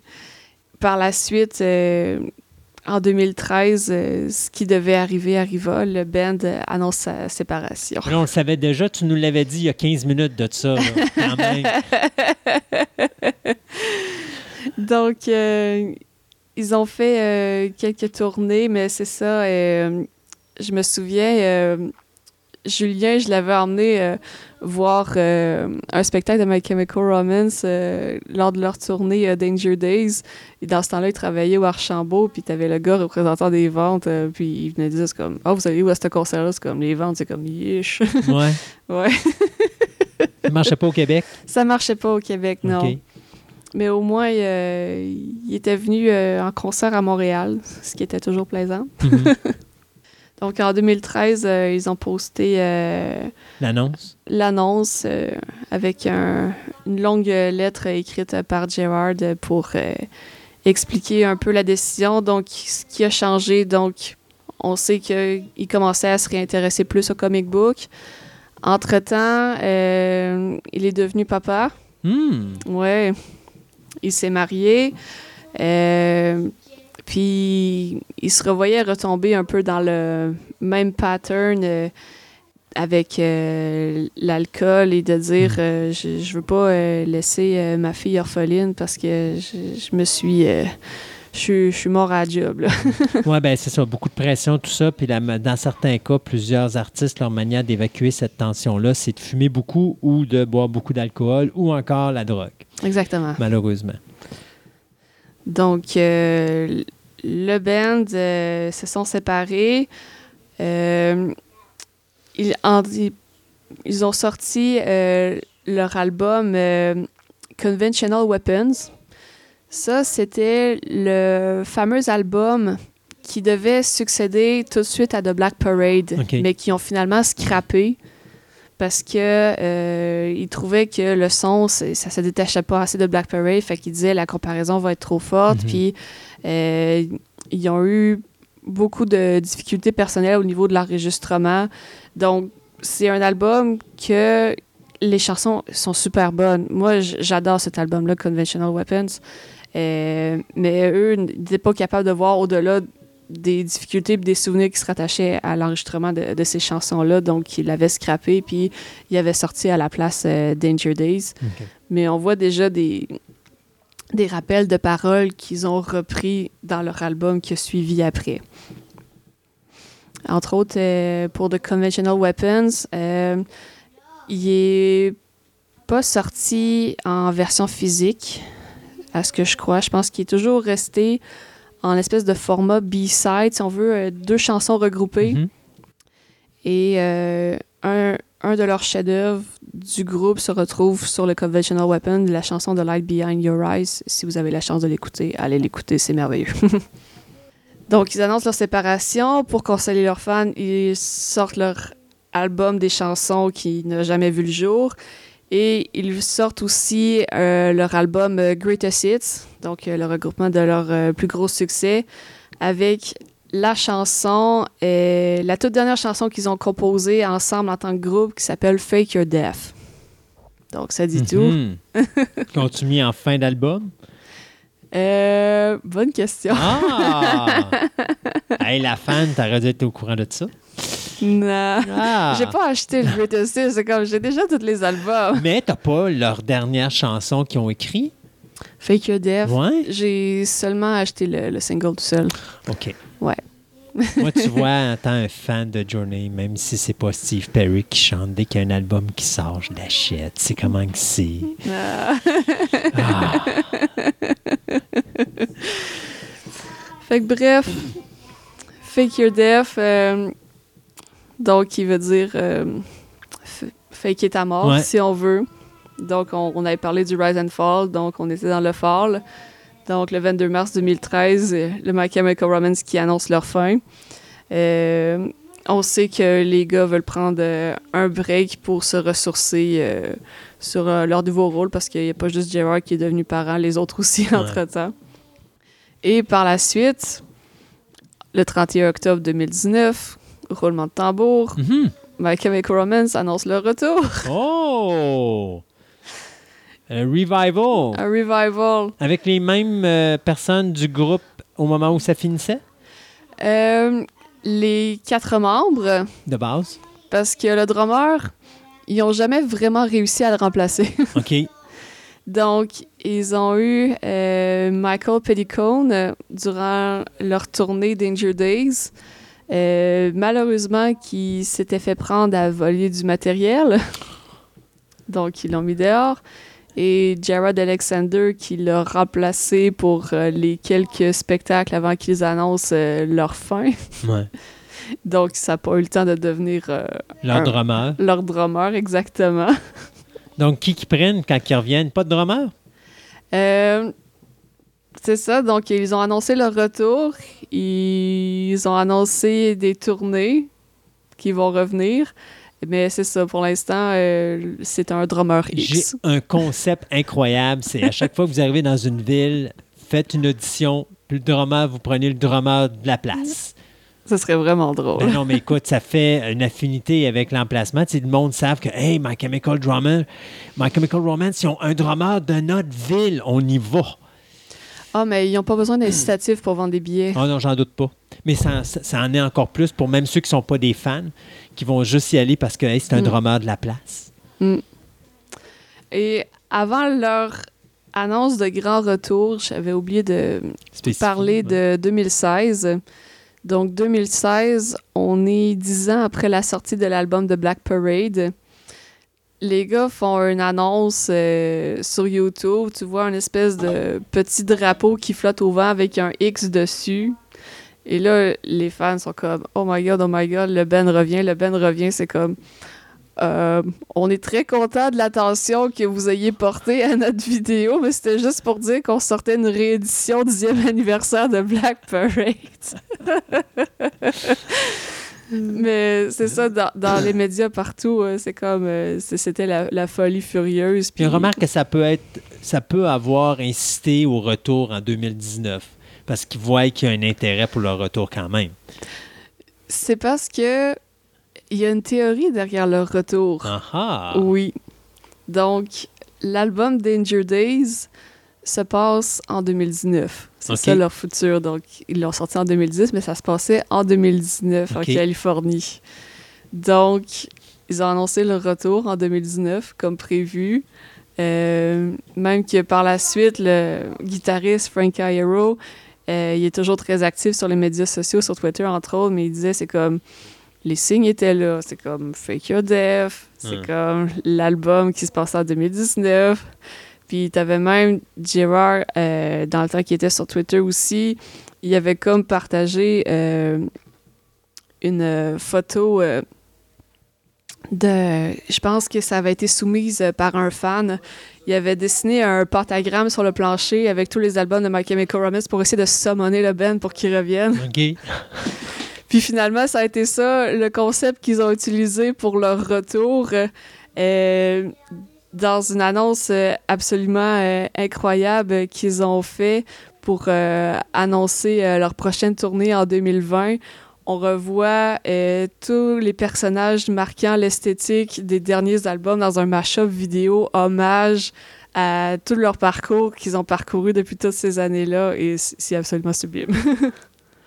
Donc, 2020, on a des tournées, mais il n'y a pas de, nouveaux de nouvel album encore de prévu. Pas encore, non. Donc, euh, ils ont annoncé euh, leur tournée tout d'abord en Angleterre, au UK. Par la suite, ils ont annoncé leur tournée européenne. Et là, les fans en Amérique du Nord se disaient Bon, quand est-ce que ça va être notre tour? Quand est-ce que ça va être notre tour? Et finalement, le 31 janvier, euh, la mise en vente pour la tournée nord-américaine, euh, les billets sont en vente cette journée-là. La tournée est sold out en moins de 6 heures. Wow! Comme quoi, c'était, ils étaient attendus. Ils étaient très attendus, oui. Hmm avant qu'on finisse avec My Chemical Romance, parce que dis-moi si je me trompe, mais euh, je pense qu'on arrivait à la fin. Euh, tu n'avais pas une petite anecdote concernant cette en début de chronique de l'autre émission, je parlais de ce fameux petit livre avec plein de petits X avec des zéros et tout ça, et une signature. Et tu me dis, j'ai pas. Euh, tu été voir un concert, tout ça. Non, je l'ai vu dans un chose de comic book et donc tu vas nous raconter cette petite anecdote. Exactement. Donc en 2016, comme je viens de vous mentionner, euh, c'est euh, l'année où ce qu'ils ressortent leur euh, édition 10e anniversaire de Black Parade. L'album qui portait aussi le code The Five of, Us Are Dying. OK. Donc, Gerard, qui est officiellement revenu dans les comic books, il est devenu comme l'espèce de sponsor, si on veut, le, le parrain on sait que d'ici ont leur ligue, euh, leur ligne régulière de, de comics. On sait qu'ils ont leur ligne Vertigo. Mhm. Et avec l'aide de Gerard, ils ont créé une troisième ligne qui s'appelle DC Young Animal. Et c'est là qu'ils ont sorti, euh, entre autres, euh, leur réédition de Doom Patrol. Donc, Grant Morrison et Gerard sont de très bons amis. On voit d'ailleurs euh, Grant Morrison jouer dans les vidéoclips euh, de l'album Danger Days. OK. Si jamais vous voulez voir ça. Et euh, Gerard, il y a une espèce de convention, petite convention de comic book en Caroline du Nord où il affectionne particulièrement faire des apparences, être présent là-bas. Donc, je voulais y aller pour euh, avoir euh, la chance de le rencontrer. Donc, euh, moi et mon conjoint, on a pris l'avion, puis c'était vraiment la raison pour laquelle je me déplaçais là-bas. Donc, pour le rencontrer, puis je me disais, oh, je sais pas s'ils vont faire d'autres spectacles dans le futur, mais au moins, je vais pouvoir lui dire, c'est comme, je suis ta plus grande fan. comme tous les autres fans. Exactement. puis de l'inciter de passer par Québec euh, un de ces jours parce que de toute l'histoire de My Chemical Romance, ils n'ont jamais pu passer euh, par cette ville, ils sont toujours passés juste par euh, Montréal ou Toronto. Tu peux leur dire, vous savez, à Québec, il y a le festival d'été. Quelle belle place pour My Chemical Romance. Ça serait tellement génial. Sur les plaines. Ils ont failli passer à Québec à l'époque du Vans Warp Tour 2004-2005. Mais euh, le Vans avait annulé euh, quelques représentations dans des villes où les billets se vendaient pas assez, donc Québec avait été annulé. J'étais comme. Hmm. ouais. Et euh, donc, euh, JR est toujours euh, très occupé. Donc, en plus de préparer leur euh, prochaine tournée en 2020, euh, la deuxième saison des Umbrella Academy va bientôt sortir euh, sur Netflix. Donc, euh, JR, qui non seulement euh, a créé la série, euh, il avait contribué également à la bande sonore de la première saison télé. Il avait fait euh, deux covers avec euh, leur guitariste euh, Ray Toro. Donc, euh, le cover de So Happy Together, puis euh, le cover de la chanson euh, de Bangles, euh, Easy Shades of Winter. Si jamais vous avez la chance de tomber euh, sur ces versions-là, je, je les adore, absolument. Y a-tu d'autres choses qu'on rajoute sur My Chemical Romance?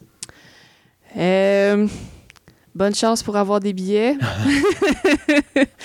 Leur tournée nord-américaine a seulement une date au Canada pour l'instant. C'est à Toronto au mois de septembre. Euh, on ose espérer que dans le futur, euh, bon, les, la Là, tournée, on parle de septembre 2020. Là, Oui, les- exactement. Donc, euh, ils savent qu'ils pourraient rajouter des concerts et des concerts, ça, ça se vendrait comme des petits pains chauds à chaque Mm. fois, mais comme ils ont connu un hiatus de six ans, on leur laisse le temps de pas trop se brûler pour euh, revenir en force avec, qui sait, peut-être euh, un nouvel album, on l'espère. Marie-Camille, un gros merci pour ce two-parter Yes. sur My Chemical Romance. Yes.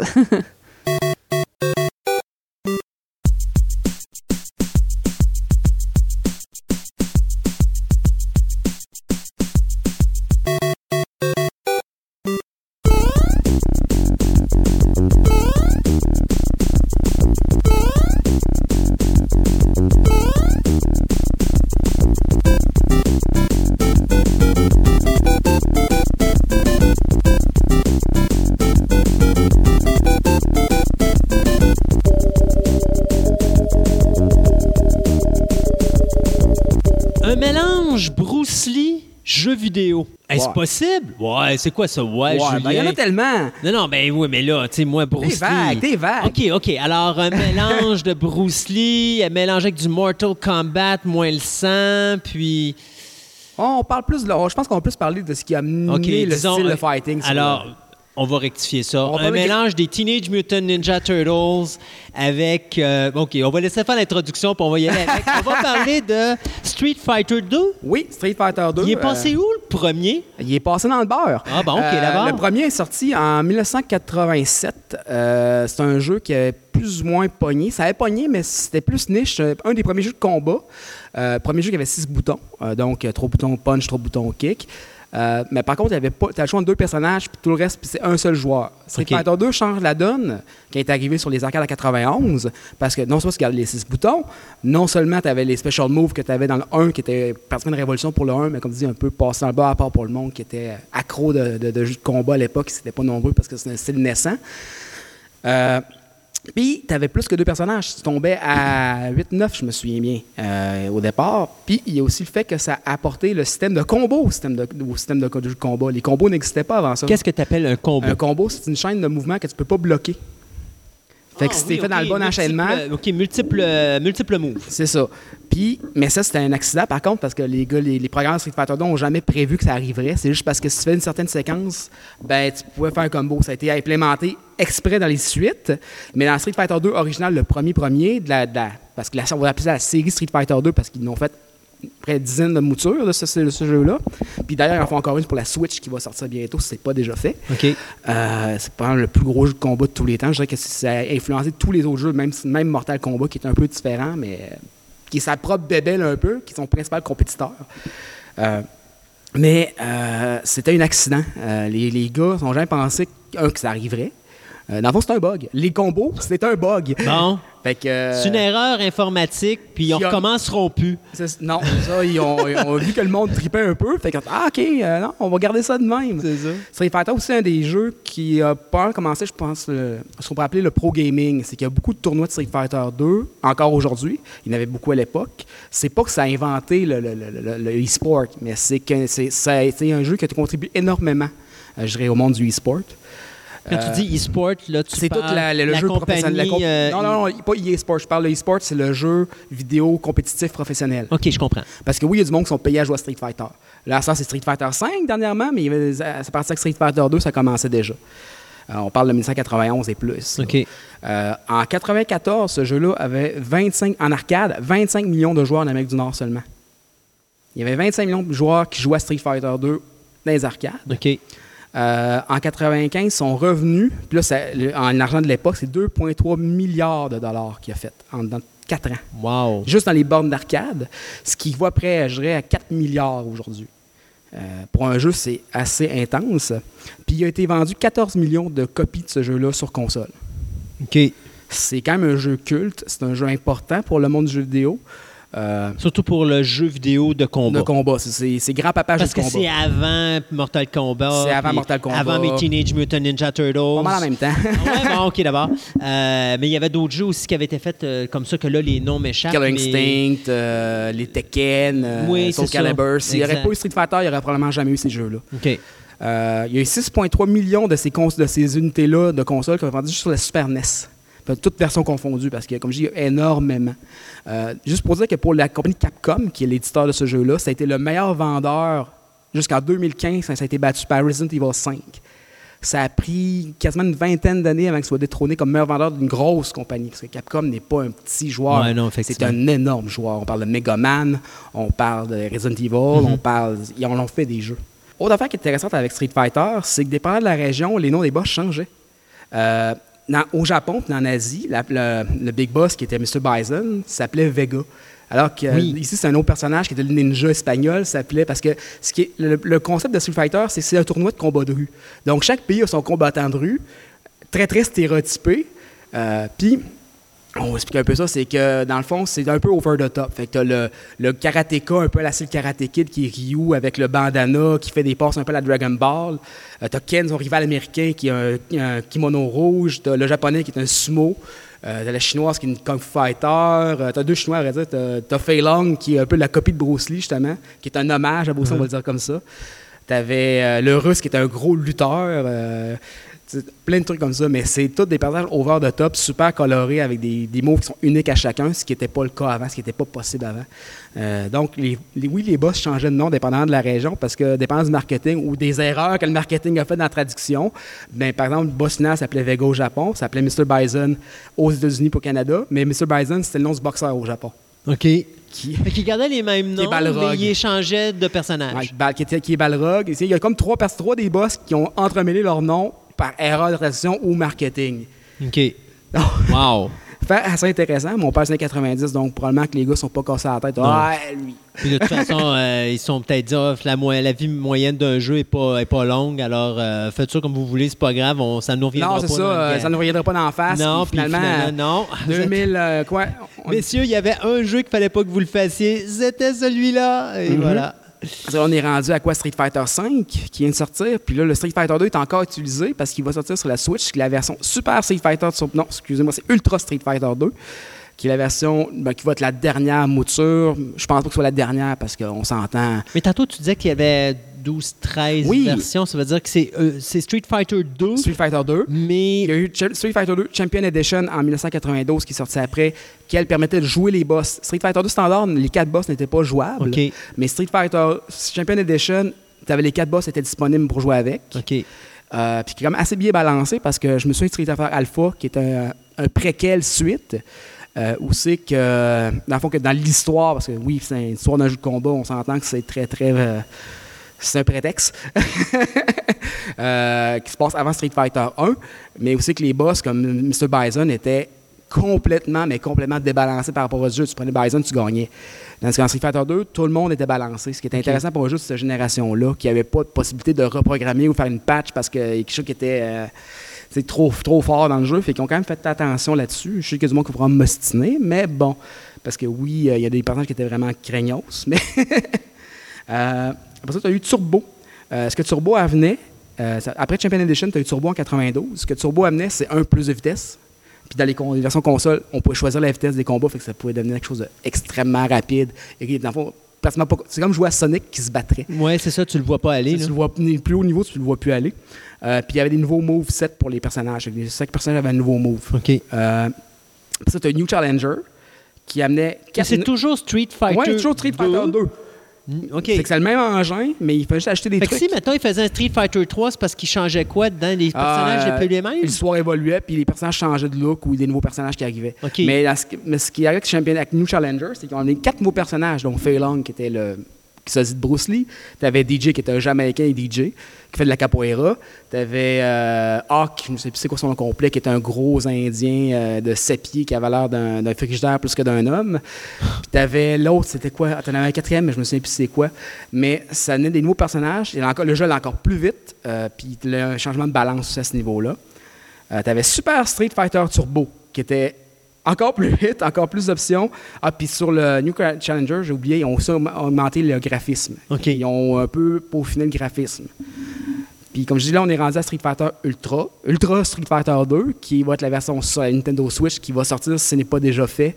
Euh, quand vous allez écouter cette chronique qui sort bientôt, on a eu les Street Fighter 2 HD sur PlayStation euh, 3 et Xbox. On a eu. euh, c'est une vache à lait qui ne veut juste pas mourir. Je sais que pendant qu'elle est à ton travail, tu as aussi beaucoup de figurines de Street Fighter 2 encore aujourd'hui. Ouais, ben effectivement, il y a euh, Square Enix qui en ont fait, puis il y a une autre petite compagnie là, japonaise qui en ont ressorti. Funko aussi en a fait. Funko, Funko ont fait ça. Ouais, ils ont fait des Ah, pop, ben puis oui, des, les euh, pop, oui, ben oui, effectivement, j'oublie toujours les mots. Il y a un gros aspect nostalgique pour les gamers de Street Fighter Ouais. 2. Moi, je me souviens, c'est une partie de mon enfance puis le début de mon adolescence, c'est qu'on avait acheté une Genesis avec les manettes à 6 pitons parce que Oui. quand Street Fighter est arrivé sur Genesis, il y juste avait des juste manettes 3 3 pitons. pitons. Là, c'était un problème. Fait que Sega, pour profiter embarquer dans le bandwagon de la vache à lait Street Fighter, a décidé de faire comme Nintendo, sur les manettes à 6 pitons.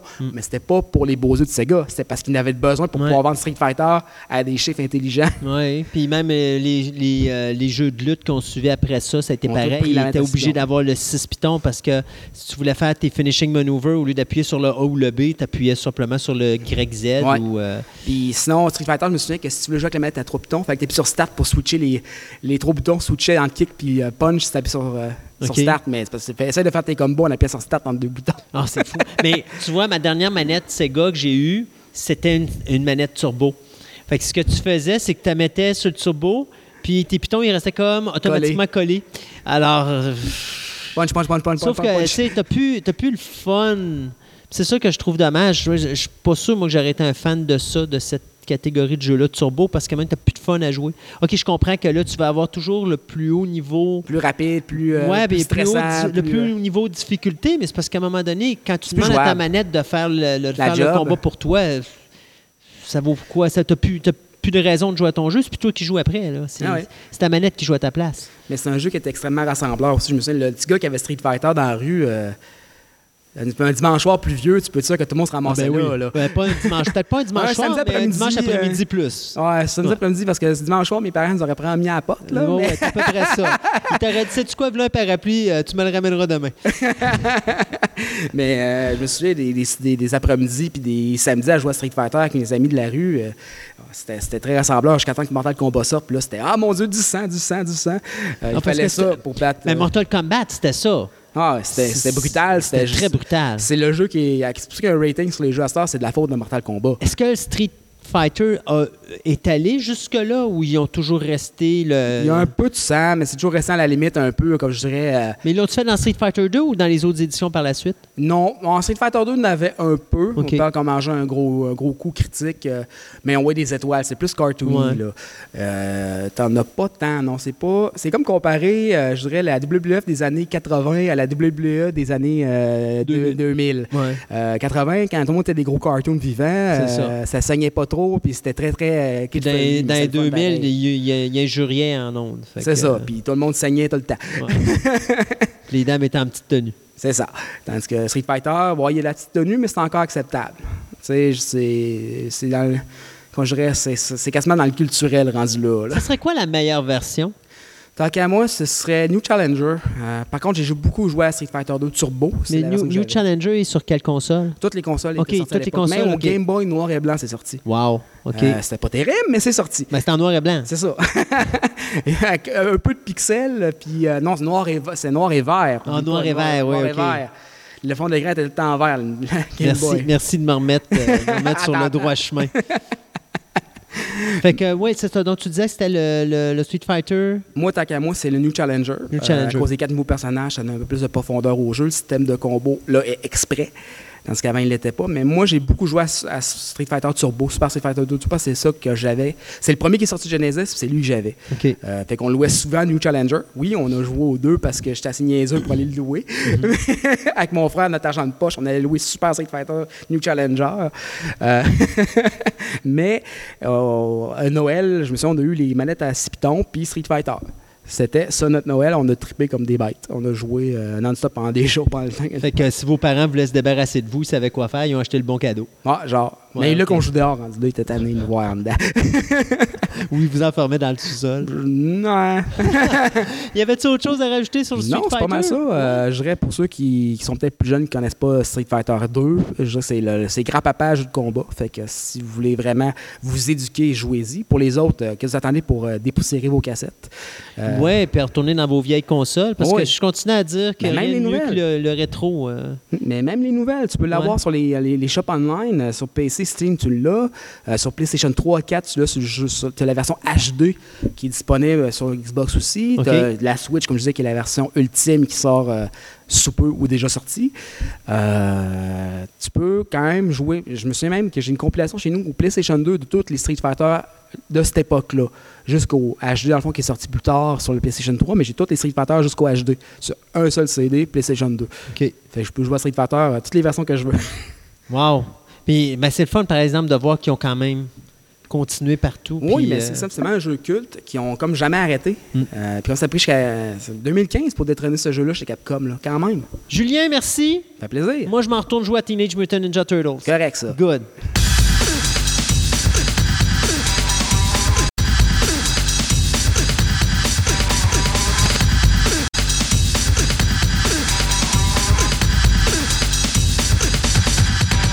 Segment de nouvelles vous est présenté par Vidéo Centre-Ville, le plus grand club vidéo répertoire de la ville de Québec. Films étrangers, noir et blanc, culte ou blockbuster, plus de 45 000 films disponibles en magasin. Au 230 Marie de l'Incarnation, Québec, ou visitez tout simplement leur site web à vidéocentreville.com.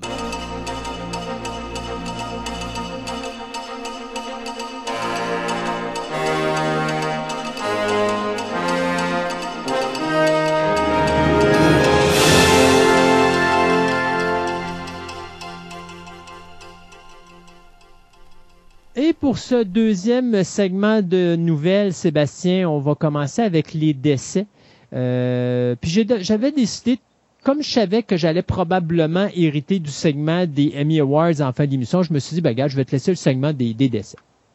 Oui, puis en même temps, tu voulais te faire pardonner pour m'avoir. Ouais. Euh... Oups, Sébastien, Sébastien, es-tu là? oui, je suis là. non, on peut pas partir. OK.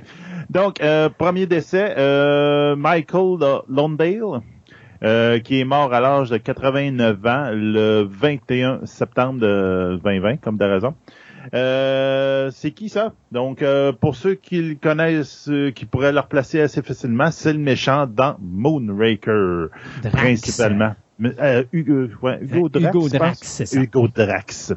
c'est un Français d'origine, donc il est né en 1931 à Paris. Euh, il a vécu presque toute sa vie à Paris. Donc, euh, c'est un acteur français. Il a, je pense, au-dessus de plus de 200 films à son actif. On le voit pas, l'a pas vu beaucoup de notre côté parce qu'il a fait un peu de cinéma américain comme Moonraker, par exemple. Mais, mais il a fait beaucoup, beaucoup de films en France. Donc, euh, mais, ceux qui veulent mais ceux qui veulent aller le voir aux côtés euh, du cinéma américain, là, il avait joué dans Chariots of Fire en 81, euh, The Name of the Rose en 86, puis il y avait Munich aussi de Steven Spielberg. Là, Munich, Ronin aussi. Oui, c'est vrai, Ronin. Puis il a joué quand même avec, euh, tu sais, il a joué pour Spielberg, François Truffaut, Orson Welles, euh, Jean-Jacques Arnaud. Il a joué avec des, avec des grands euh, cinéastes. Mais Donc, il très je, je dirais vraiment, les gens, s'ils veulent vraiment leur replacer là, le nom de la rose. Si seulement vous n'avez pas vu Moonraker de James Bond, le nom de la rose, là, qui est facile à, replacer là-dedans, là, euh, c'est un des, des, des, des rôles principaux de vilain, mais il est excellent dans ça. Puis il avait, il avait gagné un César pour son rôle dans Of God and Men. Hmm. Donc, euh, il avait gagné le César pour euh, son rôle là-dedans, qui jouait un moine, si je me rappelle bien. Donc, c'est quand même euh, quelqu'un de très, très... il a été dans beaucoup, beaucoup de choses. Puis je pense qu'il y a un film, un court film français qui s'appelle Degas et moi, qui est en 2019, donc c'est son dernier film qui est à son actif. Donc, un, gros acteur qui vient de partir, de nous quitter. Euh, on a eu droit aussi au départ de Ron Cobb, qui est un designer de, à Hollywood, qui est mort à l'âge de 83 ans. Et pourquoi parler de Ron Cobb? Parce que ben oui. le monde le connaît sans le connaître. C'est ça, exactement. Ah, on va commencer de la base, là. C'est un, si je me rappelle bien, il est euh, australien-américain. Il est né en 1931. Euh, 1937. En 1937, excuse-moi, 31. 37. Euh, il a été embauché par Disney à 17-18 ans pour travailler comme artiste. Il peignait les, euh, les cellules, les cellules, comment c'est je pense qu'on appelle ça exactement. Euh, il a travaillé entre autres pour Sleeping Beauty, la version de 1959. Malheureusement, Sleeping Beauty, ben, ça a été le dernier film avec cette technologie-là que Disney a publié. Donc, il s'est fait montrer à la porte après pour dire, on n'a plus besoin de ces services, euh, c'est plus utile ton, ton talent. Ciao. Bye. Donc là, euh, pendant, hey, euh, en 1959 et 1973, il s'est cherché. Euh, il, a fait du euh, post office, donc il est postier, postier pour durant l'armée pour euh, pour passer des documents secrets, etc. puis il est tombé dans les journaux puis dans les magazines pour faire des bandes dessinées. Donc pendant longtemps que ça a été ça. Mais en 1973, il a travaillé sur, il est revenu à Hollywood. Puis il a travaillé sur le film Dark Stars. Donc c'était de. C'était le film euh, qui a lancé la carrière de John Carpenter. C'est ça, exactement. John Carpenter, le nom m'échappait là. Donc lui, il a fait le design extérieur du ship, hmm. du navire spatial. Donc il a fait ça. Puis après ça, ben il s'est comme trouvé un talent dans ce domaine-là. Donc là, il a été embauché, entre autres, dans Star Wars pour faire entre autres, les, les aliens, les, les, extraterrestres étranges dans la cantine. Oui, la Cantina Band. Ben, la, la, scène de la Cantina, c'était lui qui avait, qui avait créé plusieurs de ces créatures. Oui, c'est ça. Donc, entre autres, ce qu'on appelle le Hammerhead, donc l'alien à, à, tête de marteau. Donc, c'est carrément lui qui l'avait designé. À partir de là, je te dirais que ça, sa carrière a, débuté dans ce domaine-là. Donc, il a fait euh, les, euh, les décors ainsi que les armes dans Conan the Barbarian en 1982. Il a fait l'intérieur et l'extérieur du ship Nostromo dans Alien en 1978. Il a fait tout le complexe euh, de la colonie dans Aliens en 1986. Puis, effectivement, il a fait aussi la DeLorean, donc de Back to Future. Il a fait comme un peu de dire comment transformer ce, ce beau véhicule-là en machine à voyager dans le temps. Là, là, on peut y aller, là, à Asgard, il y a les, toutes les, euh, on les, vu sur Abyss, ouais, on a vu sur Abyss, et... Total Recall, il y a tellement fait d'affaires, ça n'avait pas de bon sens. Ah non, c'est, vous avez vu ces affaires partout, donc euh, Last TIE Fighter, etc., etc. Pendant ces, euh, ces tournages, il a rencontré euh, Steven Spielberg, dans Raider of the Lost Ark. Je trouvais ça très intéressant comme, euh, anecdote. comme euh, anecdote. Où il a même suggéré quelque chose. Ils ont discuté pour le Raider of the Lost Ark. Ah, il fait donc tel, regarde, tel scène, tu devrais le faire sur telle langue. Puis toi, t'as Spielberg. Ah ouais, c'est pas une mauvaise idée. Ça fait même ceux qui sont au nu un peu amis. Puis à un moment donné, il a dit, hey, garde, je, prépare quelque chose, j'aimerais ça que tu travailles avec moi. Donc, ça s'appelait un film qui s'était supposé s'appeler Night Skies, qui était le par rapport à l'incident de 1955 où des, euh, une famille du, euh, du Kentucky euh, disait avoir rencontré cinq aliens. Donc, il dit, ben, il dit, tu vas, je vais le produire, mais c'est toi qui vas le diriger. Donc, il commence à travailler sur le projet, le scénario est écrit, etc. Au bout de la ligne, ben, faire cinq aliens, ça coûte trop cher. Ça coûte 3,5 millions à l'époque. Puis le projet est mis sur le côté. Puis jusqu'à ce que Spielberg reprend le, projet, le modifie complètement et ça devient E.T. troisième. Ah oui, c'était E.T. C'est vrai, c'était E.T. E ça ben devient E.T. Et au bout de la ligne, que E.T., que Cobb, lui, il avait pas vraiment, ben, il n'y a, rien qui a été impliqué dans E.T. vraiment. Sauf qu'il était comme dans le projet initial qui est devenu E.T. Puis euh, c'est même que lui, il aimait pas vraiment E.T. Euh, il trouvait que c'était un, petit show pour enfants, puis de même, il aimait pas ça. Jusqu'à ce que sa femme trouve dans son contrat par rapport à Night Skies qu'il y avait une clause à une place que c'était marqué que Hey, t'es supposé de me donner quelque chose si je ne dirige pas ce film-là. Et finalement, ça a fini qu'il y a eu un chèque de 400 000 pièces de Paramount à cause de E.T. Donc, quand il se faisait questionner, il a dit Hey, euh, qu'est-ce que t'as fait sur E.T. J'ai pas fait le film. Et ça a payé ma maison. Ouais. Donc, euh, c'est ça, là. C'est dommage, hein, parce que le jour de, ses 83, de son 83e anniversaire, il décide de nous quitter. Oui, exactement. C'est vraiment drôle. C'est la journée de son anniversaire, Ouais. effectivement. Puis c'est même lui qui a proposé le fait que les, euh, les aliens ont un sang corrosif. C'est Hmm. lui qui est venu avec l'idée parce que ça expliquait des problèmes dans le scénario que euh, pourquoi qu'ils font pas juste le blesser, l'alien, puis garde, euh, il va mourir au bout de son sang, bonne Ouais. année. Donc, euh, c'est ça. L'autre, le troisième mort que je veux vous parler, c'est un acteur, euh, un parolier, on pourrait dire, euh, de, de qui fait des, il fait des traductions, il fait du post-script en arrière de de la caméra. Donc, c'est Roger Carrel. Roger Carrel, qui est un l'acteur qui est décédé le 11 septembre 2020, à l'âge de 93 ans, vénérable, j'aurais tendance à dire, de, vin- de 93 ans. Il était né euh, le 14 août 1927.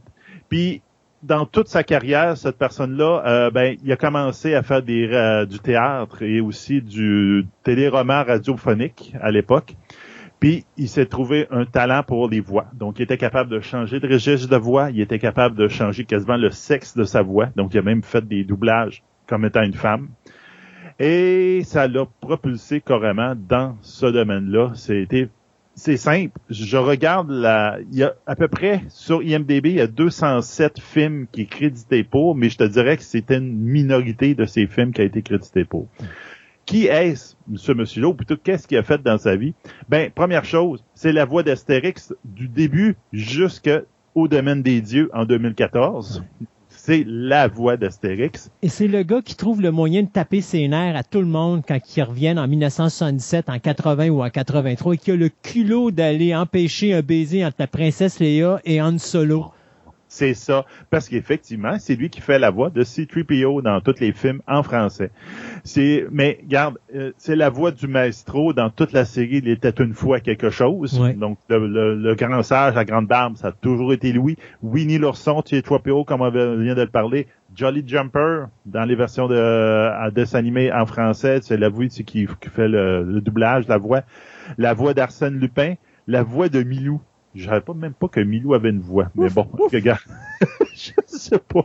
Euh, Disney, il a fait confiance, il a fait Jiminy Cricket, il a fait euh, la- plusieurs des voix de Mickey Mouse, Ouais. c'est lui qui est fait. Mais c'est lui qui faisait, si je me trompe pas, c'est lui qui faisait Bernard dans Bernard et Bianca. Euh, K, dans le, le serpent dans le livre de la jungle en dessin Ouais. animé, c'est lui qui faisait la voix. Euh, regarde, Et moi, ce on qui peut tomber dans les vieilles affaires, c'est Kermit. Alligator, Ouais. Mr. Magoo, Kermit. C'est- lui qui faisait. Kermit et c'est lui qui faisait Alf, si je me trompe pas aussi. Oui. C'est simple. Toutes les voix, autant de dessins animés, c'est lui, Ouais. ou presque qu'on a connu en français, et ainsi que plusieurs, plusieurs traductions de, de doublage qui ont été faites en France. Il est tout le temps quelque part. C'est simple. là. C'est, euh, regarde, c'est assez impressionnant comme feuille de route. Là, c'est lui qui faisait Jerry Lewis puis Ben Stiller à peu près dans tous les films. Quand j'ai lu sa biographie, il dit c'est impressionnant ce personnage, ce pe- cet acteur-là. Il dit il est dans tout ce qu'on a vu dans notre jeunesse ou qu'on a vu dans les euh, dans les dernières années. C'est c'est un monstre dans ce domaine-là, dans, le, domaine du doublage. Puis, euh, et dernièrement, ben, euh, comme disait tantôt Christophe, c'est qui ce gars-là? Donc, Terry Goldkind est mort à l'âge de 72 ans le 17 septembre. Qui est Terry Goldkind? Ben, Goldkind, c'est le gars qui est en arrière de la série The Sword of Truth, qui est un, des, des romans, euh, où il y a eu 17 romans qui ont été publiés sur 25 ans dans cet univers-là. Après ça, il y a eu d'autres séries qui a fait euh, The Nissid Chronicle et The Children of Ara. Donc, c'est un très, très gros euh, gars dans l'univers fantastique qui écrit des, des romans. Il y a eu 26 millions de copies à travers le monde de ces, euh, de ces romans qui ont été publiés.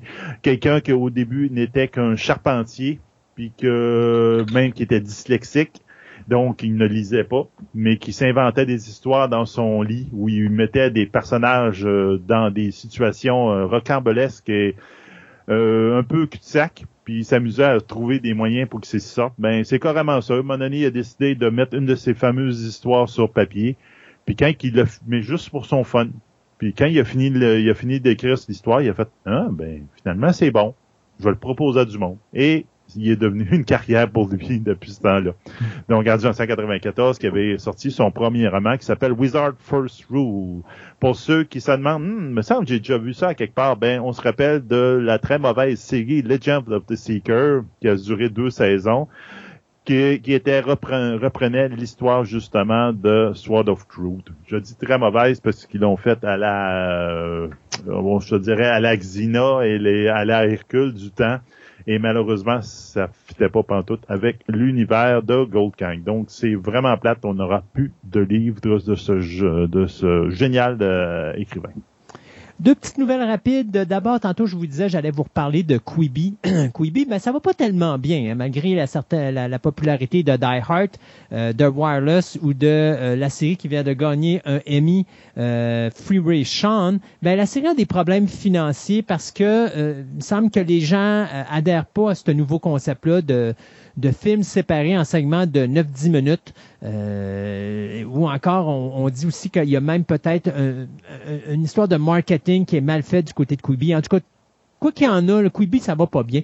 Et donc, on est en train de regarder même du côté de Quibi à vendre la compagnie et à, se faire racheter par quelqu'un d'autre. Et ça, c'est le Wall Street Journal qui est en train de parler de ça.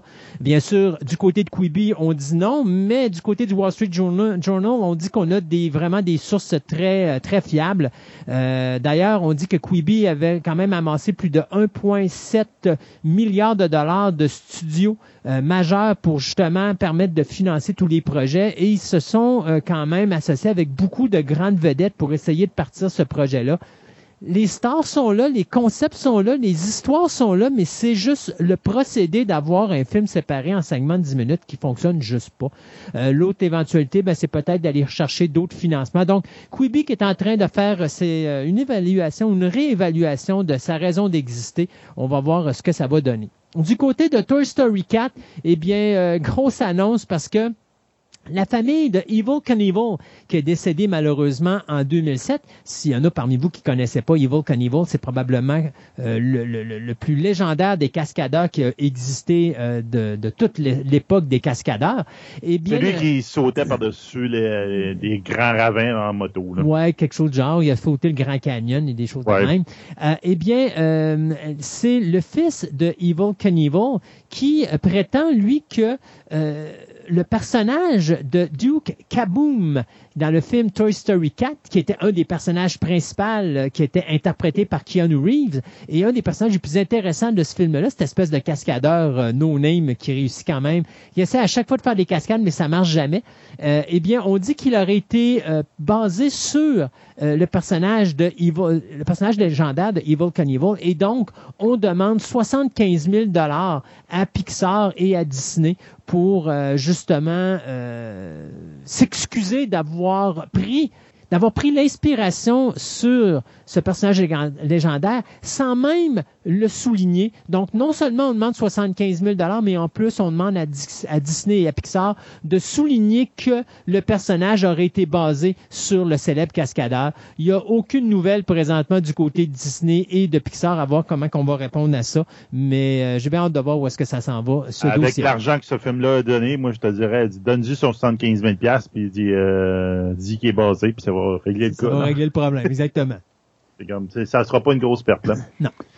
Euh, donc, euh, on n'a on a pas, on n'a jamais le droit à une préquelle de, euh, de Batman sans avoir Bruce Wayne à quelque part. Même si on dit non, non, non, il sera pas là, c'est pas ça. Mais, mais non, finalement, il est tout le temps là.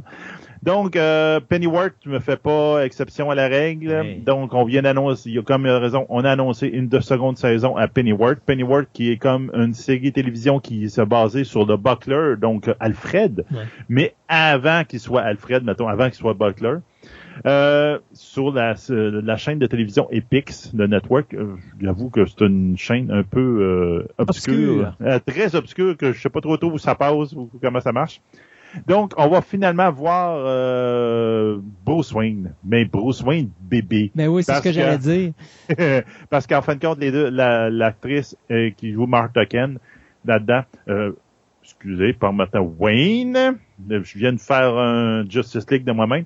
Euh, donc, Martha Wayne qui va être enceinte justement dans la deuxième saison. Et comme on sait pertinemment que ben Bruce, il, est tout seul dans sa famille, euh, seul enfant.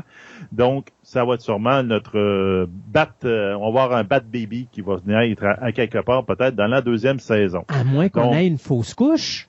À moins qu'on ait une fausse couche. Hmm. À moins, mais en tout cas, une chose est sûre, Pennyworth va falloir qu'il travaille sur son pliage de couche. Donc. on verra bien ce que ça va donner. Euh, je vous avais parlé, il y a, je pense ça fait deux épisodes de ça dans le podcast, je vous avais parlé du fameux volume. Donc, le fameux studio qui utilise dans, euh, Mandalorian, en fin de compte, qui est comme une salle entourée d'écrans et le plafond est des écrans, puis c'est avec ça qui éclaire la scène et qui, en fin de compte, se passe de blue screen. Puis ça, ben, euh, Industrial Light and Magic vient de décider d'employer cette technologie pour Love and Thunder et donc ils construisent dans le Fox Studio à, en, en, Australie un volume, donc un studio volume, mais beaucoup plus grand pour un film. Donc, ils vont mettre des, des, écrans beaucoup plus haute définition, euh, plus haute définition de couleur, de, de, de, contraste, etc. Donc, ça va améliorer le principe. Mais là, on vient d'entrer dans les films, donc vous allez voir cette nouvelle technologie dans les films. Ça va être complètement révolutionné, je te dirais, le, le cinéma, puis c'est ce que je vous avais parlé dans ma chronique. Hmm. Moi, euh, quatre petites nouvelles rapides. de Justice League, ben finalement, Zack Snyder va avoir son montant d'argent de Warner Brothers pour payer, pour filmer des séquences additionnelles pour son director Scott. Alors là-dedans, il y a seulement trois acteurs présentement qui auraient été confirmés sur les reshoots, c'est-à-dire Ben Affleck, euh, Ray Fisher et bien sûr l'excellente Gal Gabo, euh, Gadot, pardon. On sait que euh, Jason Momoa et Henry Cavill, eux autres, ne feront pas partie des reshoots. Le film, d'ailleurs, devrait retourner en tournage au printemps de l'an prochain pour une sortie dans une mini-série de quatre épisodes d'une heure de Justice League de Director Scott. Si vous vous rappelez, en 1983, il y a eu un film qui a été réalisé qui était une suite d'un film culte de 1976 qui s'appelait Grizzly. Sauf que pendant la production, à un moment donné, le producteur a décidé de partir avec tout le reste de l'argent de la production. Il est allé en Hongrie, il n'est jamais revenu. Et il y a beaucoup de scènes qui n'ont pas été filmées. Et l'ours qui était fait à ce moment-là en animatronique avait tout simplement brûlé dans un terrible incendie, ce qui fait qu'on n'a jamais été capable de compléter le film Grizzly 2. Mais croyez-le, croyez-le pas, 40 ans plus tard, il y a la compagnie Gravitas Venture qui a décidé de faire un montage avec des séquences retrouvées et de compléter le film qui mettait en vedette, écoutez bien ça, des jeunes acteurs comme George Clooney, Charlie Sheen, Laura Dern et John Rhys Davis, sans oublier l'excellente Louise Fletcher qu'on avait vue dans euh, One Flew Over the Cuckoo's Nest. Donc, euh, tout ça pour vous dire que finalement, si vous aimez les nanars, parce que Grizzly 2 était vraiment horrible, j'ai eu la chance de me taper une version non montée de ce film-là. C'est totalement horrible où est-ce que tu as un grizzly qui s'attaque à euh, la population qui assiste à un concert rock? Euh, ça a complètement pas de sens, mais bon, on va voir ce qu'ils vont quand même avec, euh, faire avec ça. mais ça risque d'être amusant. Le film est rebaptisé Grizzly 2, la revanche. Ben oui, comme les requins, hein, les grizzlies ont une mémoire, ils veulent se venger, alors pourquoi pas? Du côté de The Boys, eh bien, euh, malgré le fait que les fans sont de très mauvaise humeur sur la façon que The Boys est diffusé présentement, et ça n'empêche pas quand même que les codes d'écoute ont doublé face à la première saison. Et face à ça, Amazon a annoncé qu'il y allait avoir un spin-off qui va être, euh, je pourrais dire, écrit dans l'esprit de The Hunger Games. Donc, c'est Craig Rosenberg qui est le producteur de la série originale qui va être présentement, euh, ou qui écrit présentement le scénario du pilote, alors que c'est le créateur Eric Kripke qui, lui, va, va s'occuper de euh, la production euh, de ce dit projet. Et l'histoire de ce nouveau show racontera les vies mouvementées des jeunes super-héros en devenir dans une école ultra compétitive qui va être gérée par Vought, Von, pardon, International qui euh, va être la seule euh, école euh, des États-Unis où la résistance physique, leurs hormones et leurs limites seront testées au quotidien. Donc, on nous promet que ça va être aussi disgracieux que la série de The Boys qui vient d'être confirmée par Amazon Prime pour une troisième saison. Et finalement, Pretty Little Liars, eh bien, euh, je pense que ça fait quoi, à peine 3-4 ans que la série est terminée. Euh, bien déjà, on annonce du côté de HBO Max qu'on va faire un reboot à la série, puisque c'est Roberto Aguirre euh, Sacasa, pardon, qui euh, travaille sur Riverdale, qui a décidé de partir ce nouveau projet qui va s'appeler Pretty Little Liars Original Sins. Donc, ça va tout simplement virer en show d'horreur et euh, ça va se passer 20 ans euh, après une série d'événements tragiques qui vont euh, frapper la ville ouvrière de Millwood, où un groupe de jeunes filles vont se retrouver euh, tourmentées par un agresseur anonyme qui compte bien faire payer ce que les parents de ces enfants-là ont fait deux décennies plus tôt, mais il va se servir de ces jeunes filles pour je pourrais dire, pour se venger. Donc, ça va être adapté, bien sûr, de la série de romans qui est écrite par Sarah Shepard, dans lequel, série originale qui avait débuté en 2011 sur les euh, chaînes américaines câblées du ABC, ABC Family, pardon, et qui a donné naissance à deux spin-offs, euh, donc The Perfectionist en 2019 et Ravenswood en 2013. Donc, Pretty Little Liars, Original Sins, ça s'en vient d'ici peu. Ben, Disney Plus continue sur la, sa lancée de super-héros. Donc, on avait entendu parler du projet de She-Hulk qui devait avoir lieu. Ben, ça bien là que ça va avoir lieu vraiment. Donc, euh, c'est le directeur, euh, ils ont nommé le directeur Cat Caro, qui va, Quaro, excusez, qui va être euh, à la barre du, plus, du pilote et de plusieurs des épisodes, ainsi que ça va être l'executive producer pour la série qui est monsieur, madame Kat Quaro. Ben, Kat Quaro, elle est en arrière de Marry Me, euh, des, euh, des épisodes de It's Always Sunny in Philadelphia, puis Dead to Me. Donc, elle a travaillé beaucoup dans la télévision ainsi qu'un peu dans les films.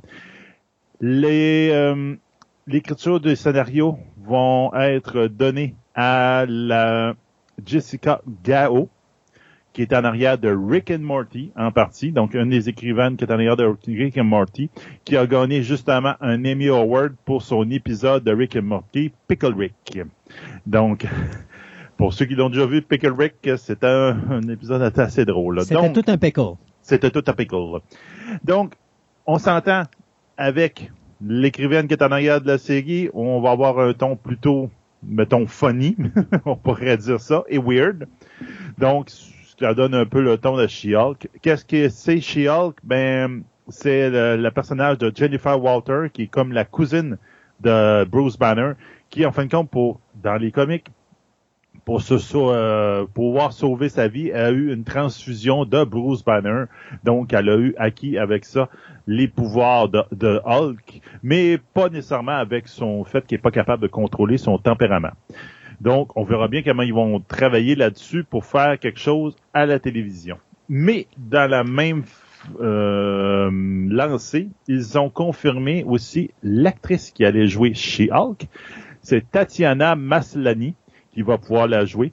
C'est qui ça? Pour ceux qui ne le savent pas, ben c'est elle qui jouait 90% des personnages dans la fameuse série de BBC America, Often Black.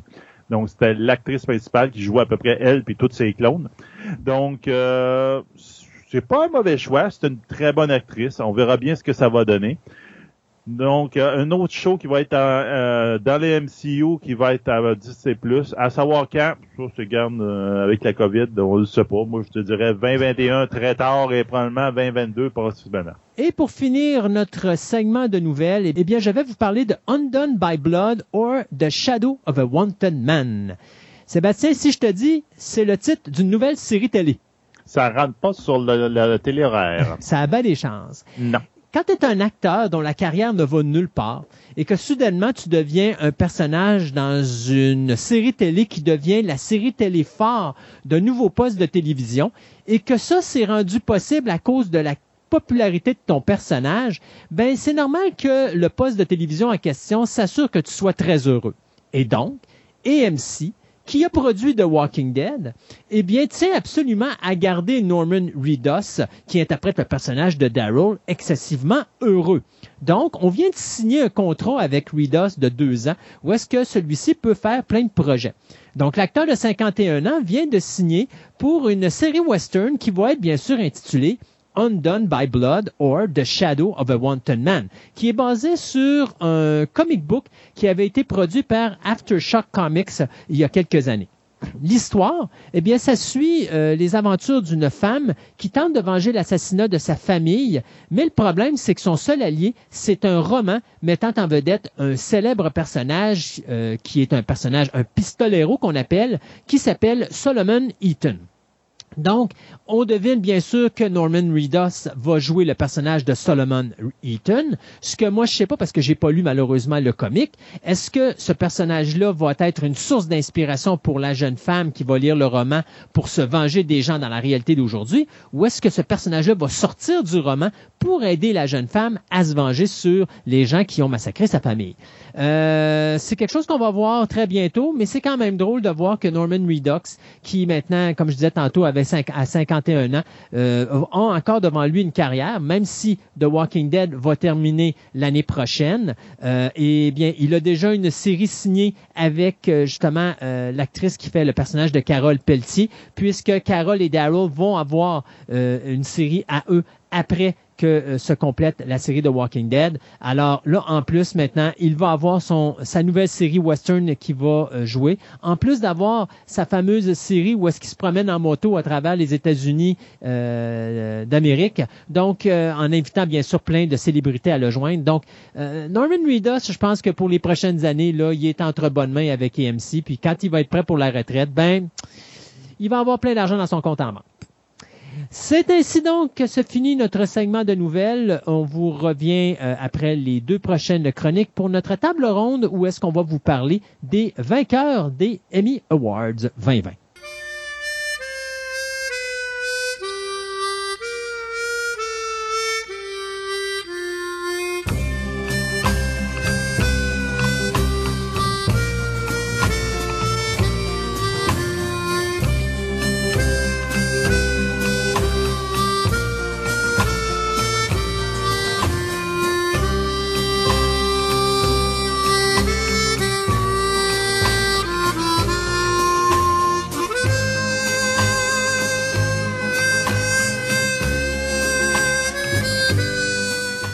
Ciné Nostalgie aujourd'hui, on fait quelque chose de spécial. D'un côté, on va avoir un film d'auteur qui touche au domaine de la science-fiction. De l'autre, on va avoir ce qu'on appelle euh, du cinéma, euh, je sais pas comment on appelle ça, de experimental movie ou un film expérimental, où est-ce qu'à ce, moment-là, euh, on fait des essais.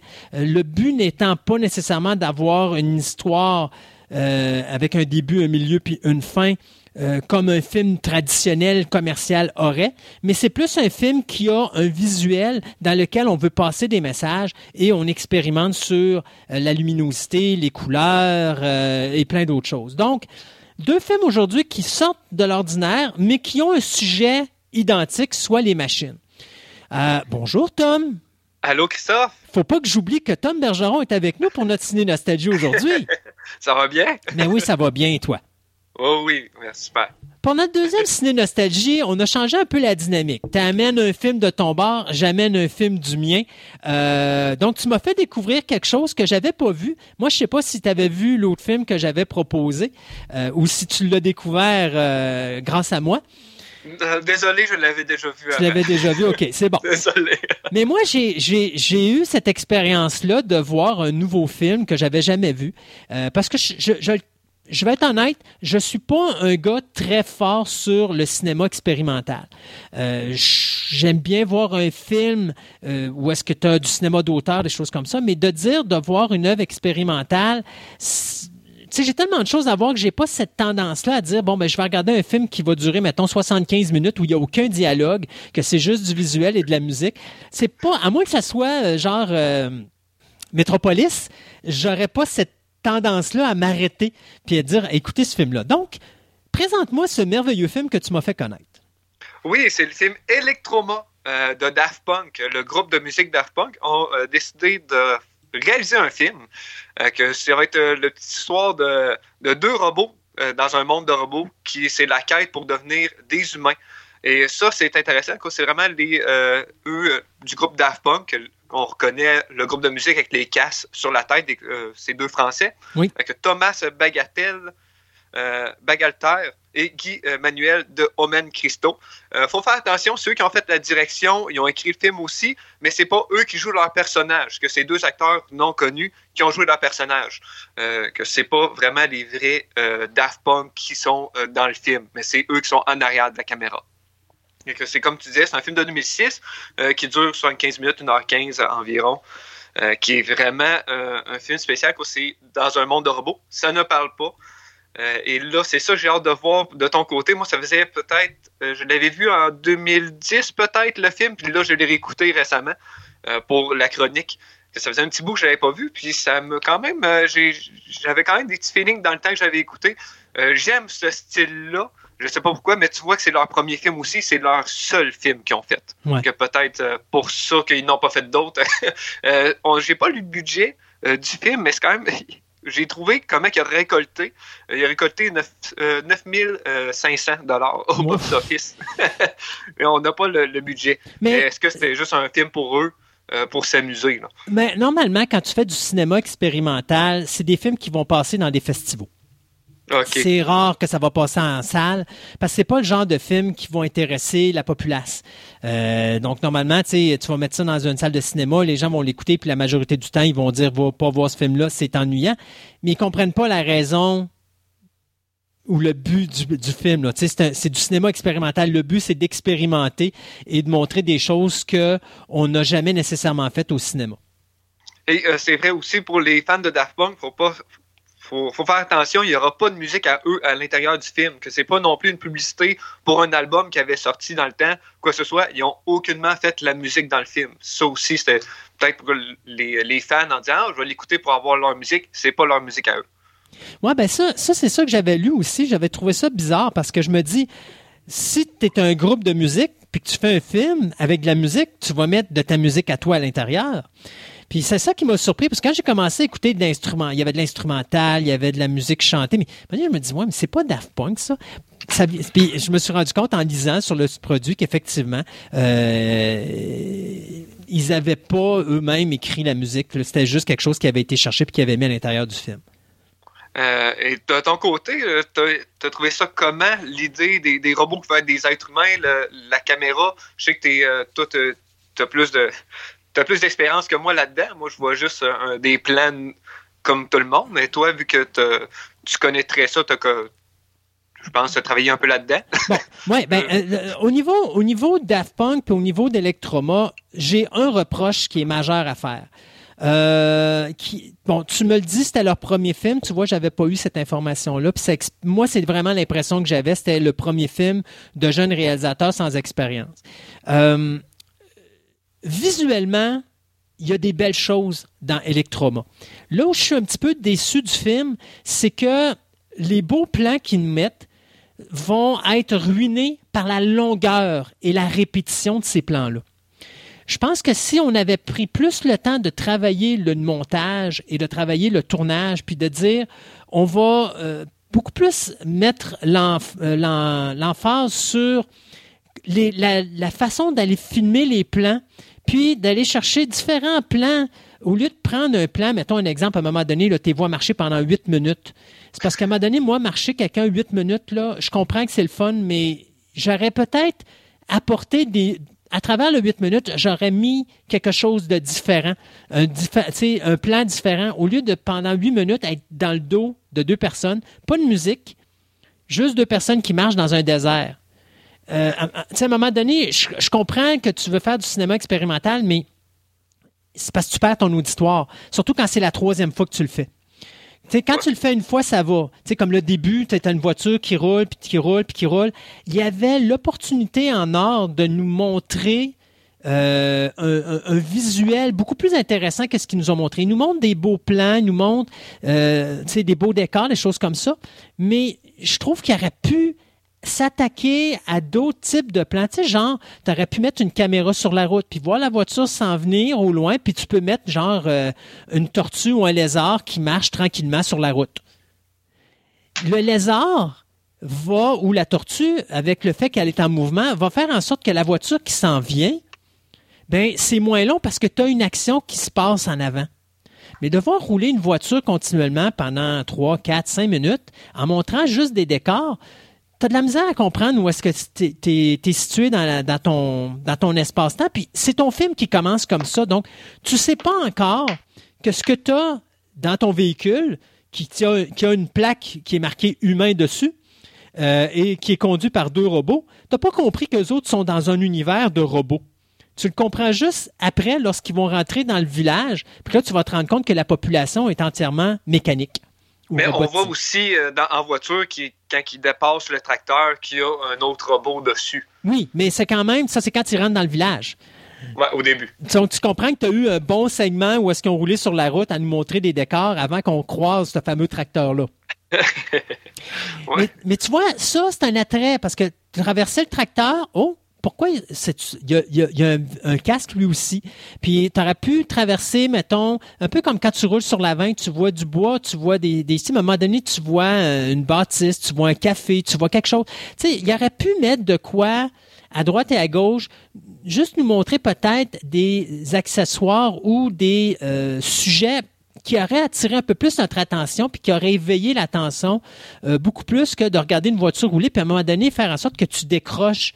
D'autant plus que, comme tu disais tantôt, c'est même pas la musique de Daft Punk. Donc, l'amateur Daft Punk, à un moment donné, même lui, il risque de s'ennuyer parce que tout ce qu'il voit, c'est juste quelque chose de passif.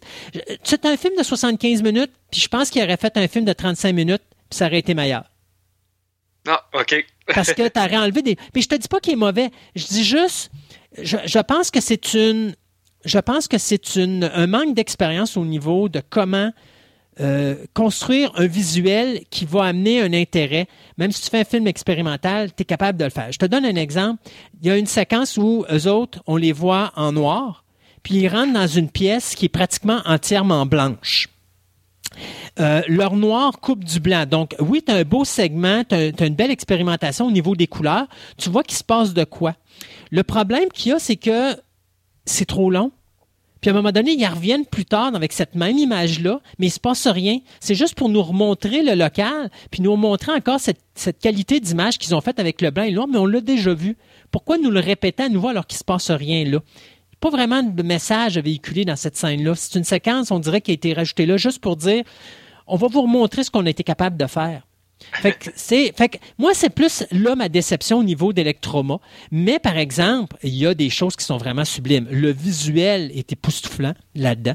Euh, il y a, comme je dis, là, même si on enlève le segment de longueur, il y a des belles, euh, il y a des beaux, il y a un beau visuel qui est fait. Je, donne un exemple. À un moment donné, nos robots vont se faire euh, mettre une espèce de costume, ben, de masque au latex qui vont les transformer en humains. Ils sont heureux de ça. Donc, quand ils sortent, ils ont le beau sourire. Sauf qu'ils vont sortir dehors alors qu'il fait super chaud. Et donc, les masques vont commencer à fondre. Et le sourire se transforme en tristesse.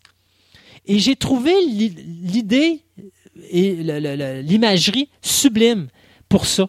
Euh, et ça, je trouve que là-dessus, Daft Punk, ils ont mis le doigt dessus.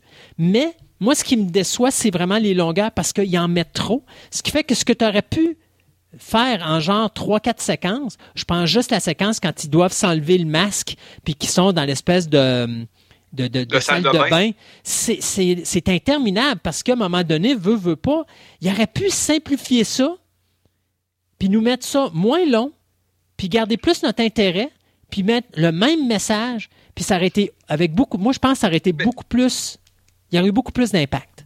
Moi, le, le, côté que je voyais, de ça, c'est que vu que euh, ça parle pas dans le film, mais eux, on voit clairement qu'ils se parlent dans des séquences. Oui. Euh, que moi, dans ma tête, ces séquences-là de longueur, c'est qu'ils parlent. Qu'il y aurait, y aurait du texte. Moi, je, voyais ce côté-là de, texte qui était euh, mis dans ces séquences-là. Pour ça que c'était aussi long à, des bouts. Je, moi, c'était mon œil à moi que je voyais ce, côté-là de, de discuter quand ils se parlent ou même quand il se parle à lui-même dans le miroir ou quoi que ce soit. C'est pour ça que je voyais des longueurs du Mhm. film. C'est une autre idée que je voyais qu'il pouvait peut-être apporter. Mais c'est il ce segment à un moment donné, euh, parce que c'est pas un film qui finit bien, là. je- sans, sans- sans dire la fin, ça finit pas tellement bien. Mais euh, tu sais, t'as as cette séquence-là où est-ce que t'en as un des deux à un moment donné là, qui. Euh, tu le vois vraiment là, qui est en train de piquer une dépresse parce que là, il se rend compte qu'il sera jamais capable de réaliser son rêve de devenir un être humain. Euh, ce qui l'amène à faire, euh, ou plutôt à demander à son comparse de commettre un geste qui va. l'aider à régler cette situation-là. Mais, tu sais, toute cette séquence-là où est-ce qu'il marche, puis là, l'autre, il ralentit, puis l'autre s'éloigne, puis s'éloigne, puis s'éloigne, puis s'éloigne. Tu sais, je trouve que c'est un long moment pour montrer ça. Euh, T'aurais pu le faire, mais plus court. Si tu avais coupé, mettons, au lieu de faire un 6 minutes de séquence, si tu avais fait un 2 minutes de séquence, tu aurais eu la même impact, mais tu aurais eu peut-être moins de chances de perdre ton auditoire qui, lui, est plus commercial, puis qui n'est pas nécessairement intéressé à voir du cinéma expérimental ou qui connaît pas nécessairement le cinéma expérimental. Moi, c'est vraiment plus là que j'ai un, un- un- un point négatif à apporter à Electro. Moi, c'est pas le visuel, c'est pas la façon qui a été filmée, c'est plus la façon qui a été montée. Euh, D'ailleurs, il y a des séquences qui sont longues, puis te donner une idée, toute la séquence dans le désert. Tu sais, à un moment donné, euh, quand ils marchent dans le désert, ils vont nous montrer un visuel de dunes, de montagnes. Et je sais pas si tu as remarqué, c'était quoi les dunes de montagne à la longue? Euh, oui, je n'étais pas sûr c'était ça. Est-ce que c'était euh, à cause de la caméra rentre à, à la fin? C'est ça? Ouais. oui, ben, ça faisait penser à. Je, moi, le côté plus sexuel, là, je sais pas pourquoi. Mais c'est le corps d'une Ouais. femme. oui, c'est ça, exact. C'est- le cas la pénétration à la fin. Exact. Ben, c'est, pas vraiment euh, au niveau de la pénétration, mais plus de dire aussi d'où vient la vie, puis le rêve pour eux d'être humain. Puis l'espoir, à un moment donné, que d'être dans ces dunes-là, ça explique pourquoi ils s'en vont dans le désert. L'espoir de peut-être, à un moment donné, se servir de ces dunes-là pour devenir quelque chose qu'ils peuvent pas être. Euh, et, tu vois, le problème là-dedans, c'est que moi, je l'ai fait à un moment donné, je l'écoutais, puis là, je trouvais que c'était long, puis j'ai fait un fast-forward, et j'ai vu le visuel en fast-forward. Mais je l'aurais pas vu en version longue parce que je me serais probablement tanné à regarder ça. Donc, c'est pour ça que je dis, le, traitement est superbe, le visuel est superbe, euh, les idéologies sont superbes, surtout les messages véhiculés sont là, mais la longueur fait en sorte que ça devient difficile de garder un intérêt sur Electroma. Puis je trouve ça dommage parce que je pense que s'ils auraient fait ne serait-ce plus de travail au niveau du découpage technique puis de comment euh, euh, filmer et monter différemment en allant chercher plusieurs plans différents pour donner plus de dynamique, je pense que ça leur aurait donné un intérêt un petit peu plus élevé au film qui aurait fait que ça aurait peut-être été un petit peu plus populaire au niveau des festivals ou au niveau de son box-office ou même au niveau de sa connaissance parce que tu vois, moi, c'était la première fois que j'avais entendu parler de, de ça. Puis je connais un petit peu quand même Daft Punk parce qu'ils font aussi de la trame sonore de film. Fait que c'était tu sais, j'étais- un petit peu surpris de- du résultat final, mais euh, comme je te dis, il y a beaucoup de beaux points qui sont quand même à regarder. Donc, les gens qui aiment ce type de film-là, euh, c'est vraiment à conseiller. Il, il- il y aurait place à sa amélioration s'il aurait continué d'en faire. ça. Ah oui, puis je pense qu'il y aurait beaucoup, il y aurait beaucoup amélioré leur produit. Il aurait juste fallu qu'ils aillent un réalisateur professionnel à côté d'eux autres pour leur donner quelques cues. Puis je pense que ça aurait donné vraiment quelque chose de, de- de vraiment super. En tout cas, il y avait une belle carrière en avant d'eux autres pour, euh, euh, pour nous donner quelque chose d'autre de, de sublime. Non, malheureusement, euh, on n'en a plus de nouvelles d'eux. Donc, euh, sur une étoile, mettons de 1 à 5, 5 étant le meilleur, 1 étant le moins bon? Euh, 2.5. J'aime ça. C'est sûr que c'est pas pour tout le monde. Pour ça, je vais peut-être donner cette, cette note-là, 2.5. Ouais. Ben, je suis d'accord. Moi aussi, je suis à 2.5 aussi sur ce film-là. Visuellement extraordinaire, mais pour le reste, euh, trop de longueur. Fait que je pense qu'il y aurait, il y aurait eu euh, bon de retravailler un petit peu le montage et même s'attaquer un petit peu au découpage technique. Mais très content d'avoir fait écouter un film que tu n'avais jamais entendu parler. Ben non, justement, bonne affaire. Et euh, moi, ben de mon côté, je vais vous parler de Ex Machina, euh, film de science-fiction de 2014 qui a été mis en scène par Alex Garland et qui met en vedette euh, Domal Gleason, Oscar Isaac et Alicia Vikander.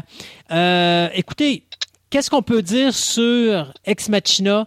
Définitivement pas un film commercial, mais c'est un film d'auteur qui est visuellement époustouflant, mais qui réussit à captiver son auditoire. J'ai fait, euh, tu sais, j'ai écouté ce film-là en fin de semaine juste pour se remettre au goût du jour et, euh, pouvoir faire ma critique avec toi aujourd'hui. Mais je l'ai fait écouter à mon épouse qui l'avait pas vu.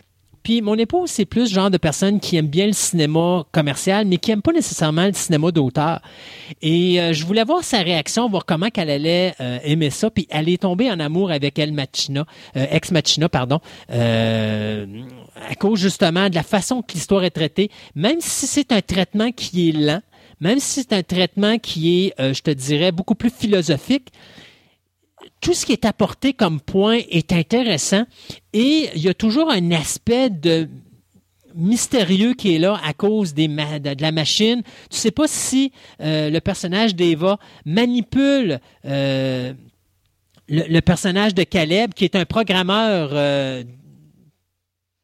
c'est un concepteur de, ben pas un concepteur, mais c'est un, programmeur qui travaille pour une compagnie dont le boss l'a invité chez lui pour un week-end afin de tester un AI, donc euh, la, première intelligence artificielle euh, qui est faite par le, propriétaire de l'entreprise pour laquelle Caleb va travailler. Donc Caleb arrive là, euh, rencontre Eva, commence à parler avec lui, puis soudainement se rend compte que ben écoute, Eva est peut-être une victime dans cette histoire-là, et tout ça ben pour se rendre compte que finalement est-ce qu'elle est vraiment une victime ou est-ce qu'elle est une manipulatrice et est-ce qu'on a vraiment affaire à une véritable intelligence artificielle? Euh, je n'en donne pas plus au niveau de la réponse finale, mais disons que la fin euh, est assez exceptionnelle et tout le monde se fait jouer, euh, se fait manipuler d'une manière incroyable, alors que euh, un individu croit manipuler l'autre, mais finalement il se rend compte qu'il a été manipulé et l'autre qui manipulait s'est finalement fait manipuler. C'est un jeu de moi, j'irais dire c'est un jeu d'échecs. Euh, entre trois individus, puis même jusqu'à un certain point entre quatre individus, parce que même le personnage de Kyoko, euh, par moment, t'es pas certain qu'elle elle manigance pas elle aussi de son bord. Donc, tu as quatre personnages dans ce film-là, mais quatre personnages qui sont vraiment intéressants. Et euh, vous avez vous avez droit à, une partie d'échec de 1h45 minutes euh, qui est sublime tant qu'à moi. Et c'est un film qui va vous faire réfléchir sur les dangers de euh, l'intelligence artificielle et à quel point que des fois, on pense être en contrôle d'une situation, mais on l'est peut-être pas tant que ça.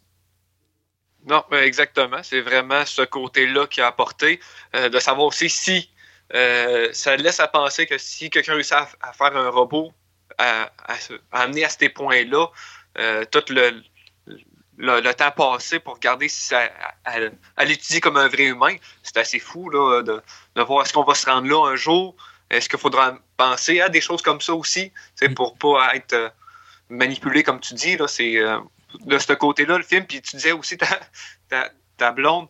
Même chose pour moi, elle, je l'ai commencé toute seule, elle est venue se rejoindre, que je me disais qu'elle n'allait pas aimer ça. Puis à la fin, elle dit Ah, j'ai aimé, j'ai quand même euh, aimé le film. Puis elle l'a pas vu du début. Que ça aussi, je trouve ça intéressant que les deux, c'était un peu arrivé pareil. Puis euh, elle a adoré ça aussi dans un style complètement différent que qu'est-ce qu'elle elle, elle aime. Oui, puis je pense... je pense, je pense que la raison pourquoi ça l'intéresse autant, c'est parce que c'est de la manière qu'il nous présente le produit. C'est-à-dire que vraiment, sans s'en rendre compte, il nous fait réfléchir le film.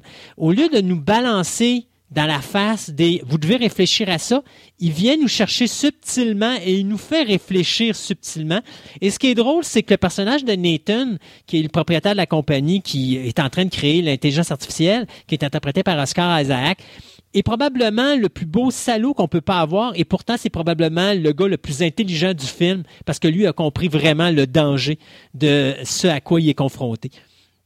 Oui, euh, puis on le voit vraiment méchant en plus dans ce film-là, presque un savant fou euh, qui est dans sa solitude euh, et alcoolique.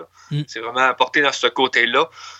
puis comme tu disais, les visuels extrêmement beaux de où ce qui reste avec tout ce qu'il y a aux alentours, les plans de caméra où qu'on voyait les, le paysage. Moi, j'adore ça, ce, style-là. Et les euh, effets spéciaux sont époustouflants. Moi, la machine, là, c'est débile la façon qu'ils l'ont faite. Oh oui, vraiment. Ça, j'adore ça aussi. Là. On voit tout l'intérieur, puis c'est jamais saccadé. C'est super bien fait. Le cerveau aussi. Euh, quand il tient le cerveau dans ses mains, je trouve que c'est quand même bien fait, bien pensé, la manière de l'apporter. J'ai adoré ça. Hmm. Donc, sur 1 sur 5, Ex Machina. je vais y aller avec un 4. Ça va chercher même du monde qui aime pas ce style de film-là. Tom, pour moi, les gens vont dire qu'on s'est organisé avec le gars des vues parce que depuis qu'on ça fait notre quatrième film qu'on critique les deux, là, puis ça fait les quatre cotes identiques qu'on a. Moi aussi, je donne un 4 sur 5. C'est pratiquement un chef-d'œuvre. Et ça, c'est le genre de film que je vois dans peut-être un 10, 15, 20 ans euh, finir avec une cote de 2 ou de 1 parce que c'est un film qui, avec le temps, euh, je pense qu'il va bien vieillir. Et euh, on a affaire à un futur classique du cinéma nord-américain. Puis les jeux d'acteurs aussi, excellents. Oscar Isaac, très bon euh, dans, son rôle. Puis aussi d'amener le côté euh, psychologique que même euh, la personne qui est invitée sur place se pose des questions pour savoir si lui est un robot. C'est excellent. Ça joue dans le mental pour tout le monde, même pour la personne qui regarde. Tu te poses des questions. Ben, honnêtement, avant même qu'il fasse, ma première théorie, puis c'est rare que je me fais avoir comme ça, mais ma première théorie à un moment donné, quand j'ai vu le film commencer à aller, puis de la façon qu'il se comporte avec le personnage de Caleb, j'étais sûr que Caleb était un AI. Euh, puis qui était justement, euh, c'était pas en, réalité Eva qui était le test, mais c'était lui le test. Puis euh, tu vois quand tu te rends compte que finalement non, et, euh, Caleb était vraiment un être humain normal. Tu sais, j'ai comme fait, hey c'est rare, je me fais avoir comme ça, mais l'idée l'idée était était quand même bien apportée puis tu vois qu'il a réussi à te manipuler mais c'est une ce film là est un jeu d'échecs du début à la fin tu te fais manipuler de A à Z dans tous les bars c'est pour ça qu'être Machina je suis certain que ça va devenir un grand classique avec le temps oui, puis si on regarde son autre film qu'il a fait après, euh, Annihilation, ma blonde l'a vu, puis elle l'a trouvé trop long, celui-là, puis elle l'a pas embarqué, mais celui-là, même réalisateur, puis elle l'a plus aimé. Ouais. On, voit qu'il est excellent là, dans, pour faire. Moi, j'ai adoré les deux films, mais de ce style-là, un jeu d'échecs, comme tu dis, c'est euh, parfait qu'il continue à faire ça. Tom, gros merci d'être avec nous autres. Euh, merci à toi. Et puis, on se dit à une prochaine chronique de Ciné Nostalgie pour des nouvelles surprises. Yes, je, l'attends avec impatience. Génial. Bye bye, Tom. Merci beaucoup. Salut.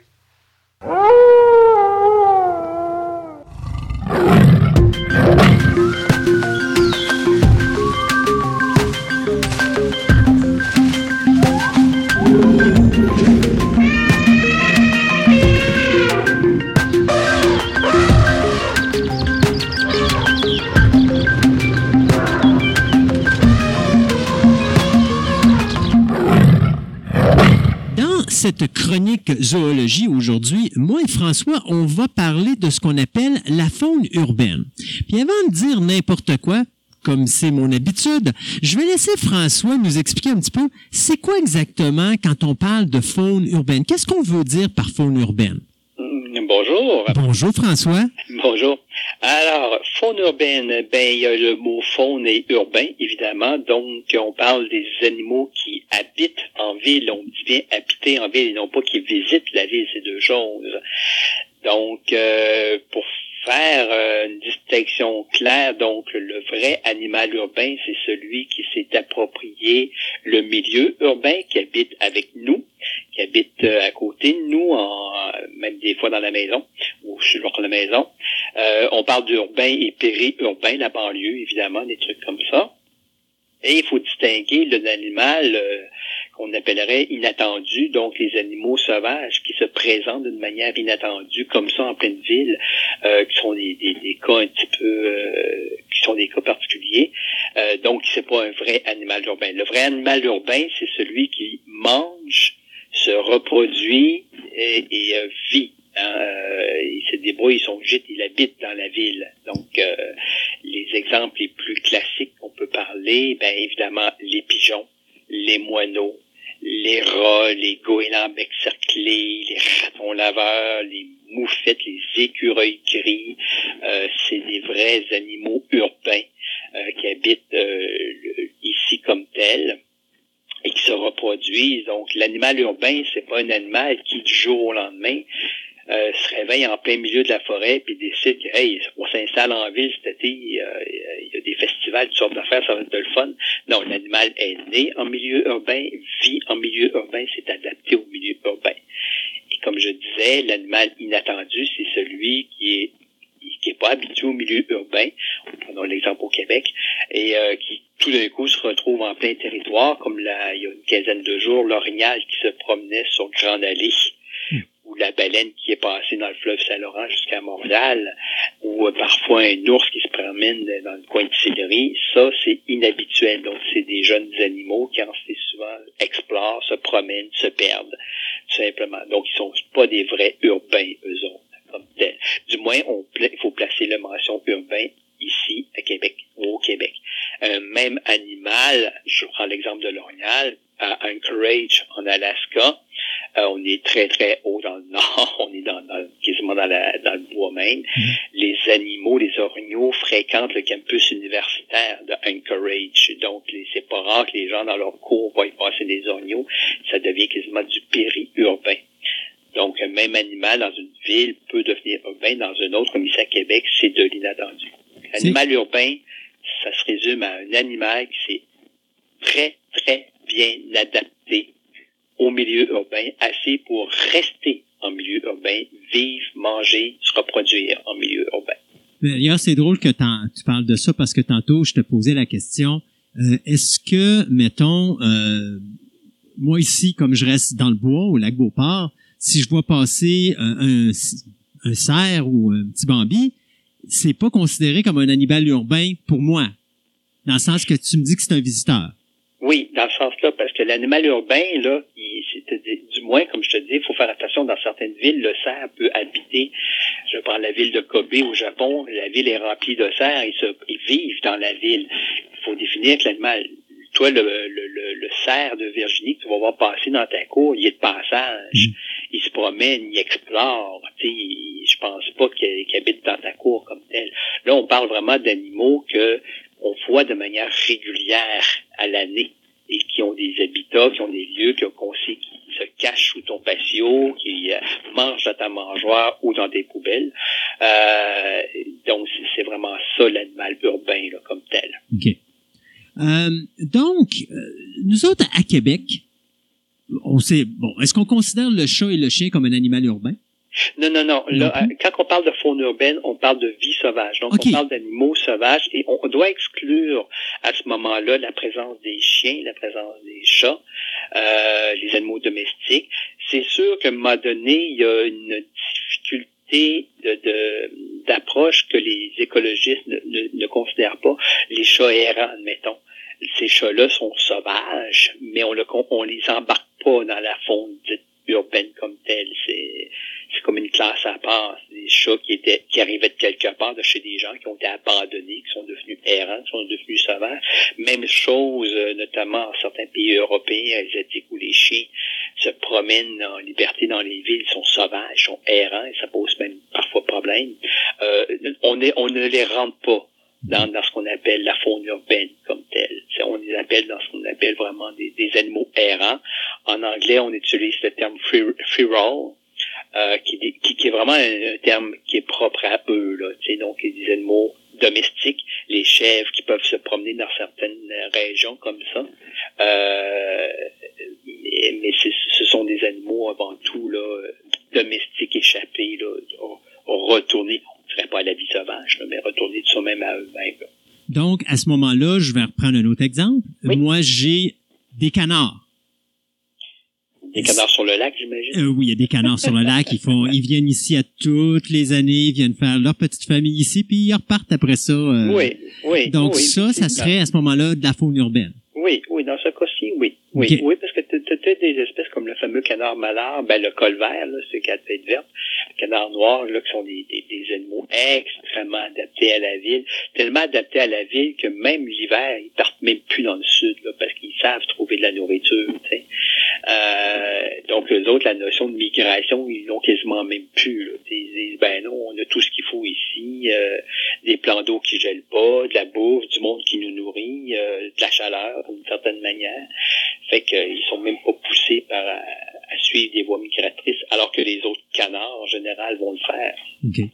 C'est quoi l'importance de la faune urbaine comme telle avec la société d'aujourd'hui qui est très, euh, tu sais, on vit dans des villes, on est euh, dans le béton, euh, puis on a ces animaux là qui des fois, on les verra pas. Tantôt, on parlait de rats. Euh, Je sais qu'habituellement, les rats, tu les vois beaucoup plus quand, mettons, tu vas avoir une nouvelle construction, des choses comme ça, puis que, bon, c'est laissé ou entraîné.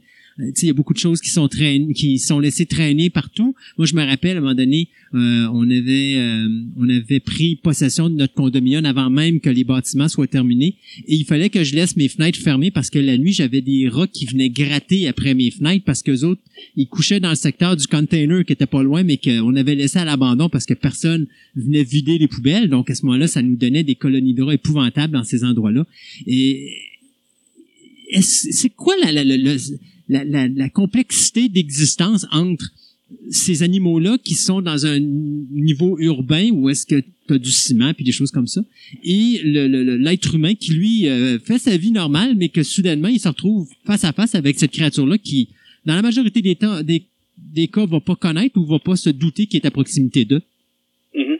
En, en fait, effectivement, pour du monde, la faune urbaine, c'est comme quelque chose qui est comme pas clairement défini pourquoi il est là. Souvent, les gens sont surpris de voir certains animaux.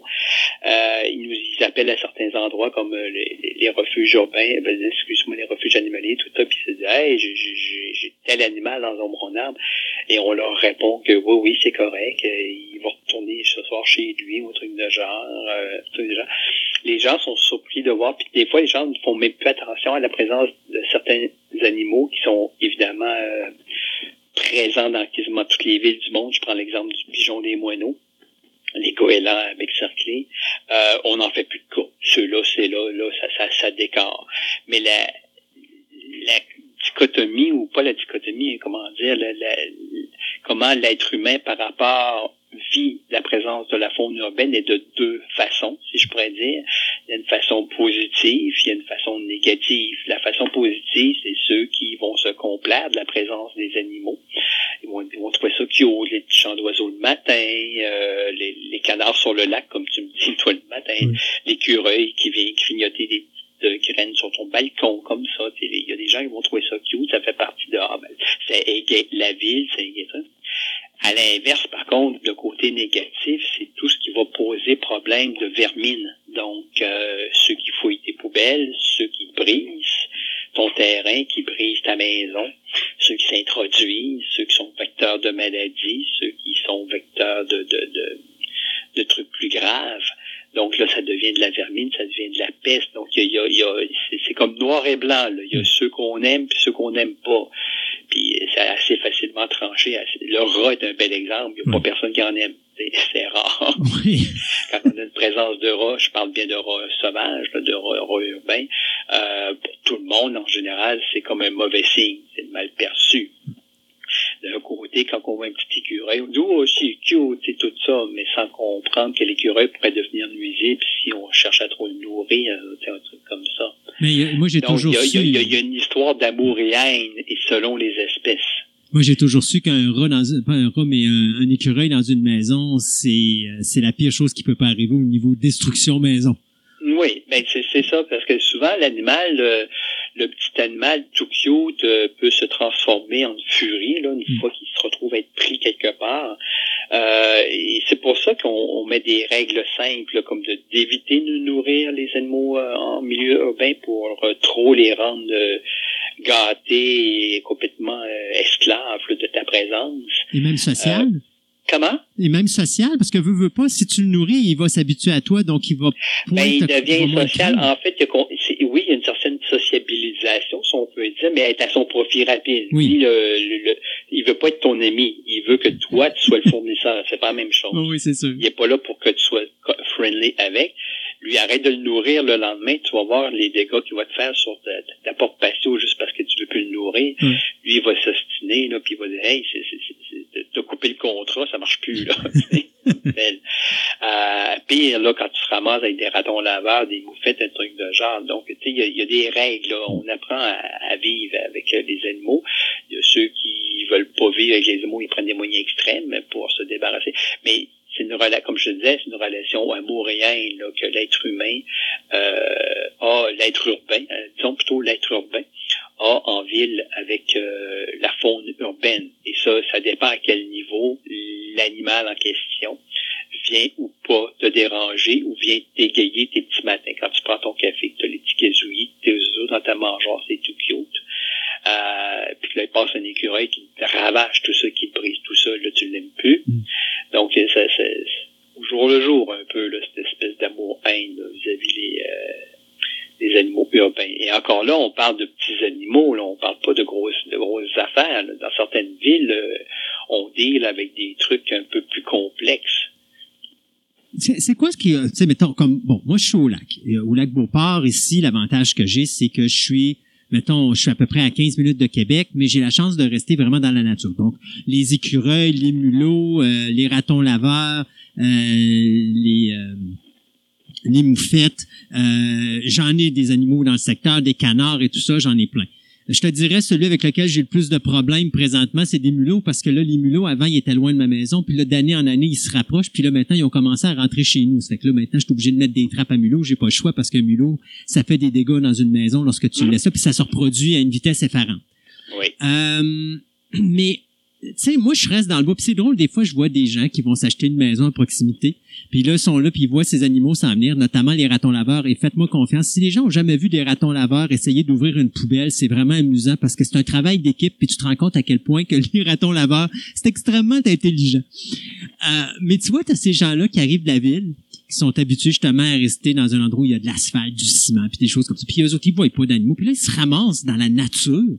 Et là, soudainement, c'est comme c'est comme si ça arrivait sur une autre planète.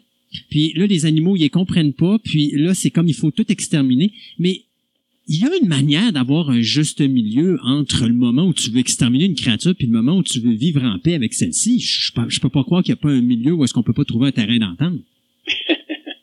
Oui, tout à fait, tout à fait. Mais euh, au, départ, pour te dire un peu le, dans ce que tu viens de, dans ce que tu viens de mentionner entre la, personne qui part du centre-ville bétonné, asphalté, puis qui se ramasse dans une région comme la tienne. Euh, moi, j'habite en centre-ville bétonné, asphalté, et j'ai des ratons laveurs dans le bac de recyclage de ma voisine. J'ai des euh, moufettes qui passent, je suis dans Saint-Jean-Baptiste, et il y en a du raton laveur. Il y a du porc-épic dans la côte Badelard. Euh, j'ai pas besoin d'aller chez toi. Oui, non, effectivement. J'en ai. C'est juste que les gens font pas attention. La les gens, la nuit, ils dorment chez eux, puis euh, il y a tellement de bruit, les, les, autos, les voisins qui mettent la musique, ça fait de même. Fait que t'entends pas le raton laveur en train de faire tes poubelles, là, Mm. À moins que tu sois un peu attentif. Moi, je suis un vieux naturaliste, je peux dire. Donc, je suis attentif. Des fois, quand j'entends grignoter quelque chose en arrière, je dis, oh, oh, il y a quelque chose dans, dans le bac à recyclage, là. Là, j'allume ma lumière, puis ouais, j'ai un gros raton laveur qui me regarde en disant, euh, referme la lumière, s'il vous plaît. euh, donc, ça, c'est c'est sûr que la personne qui arrive dans une région comme la tienne, là, tout est nouveau.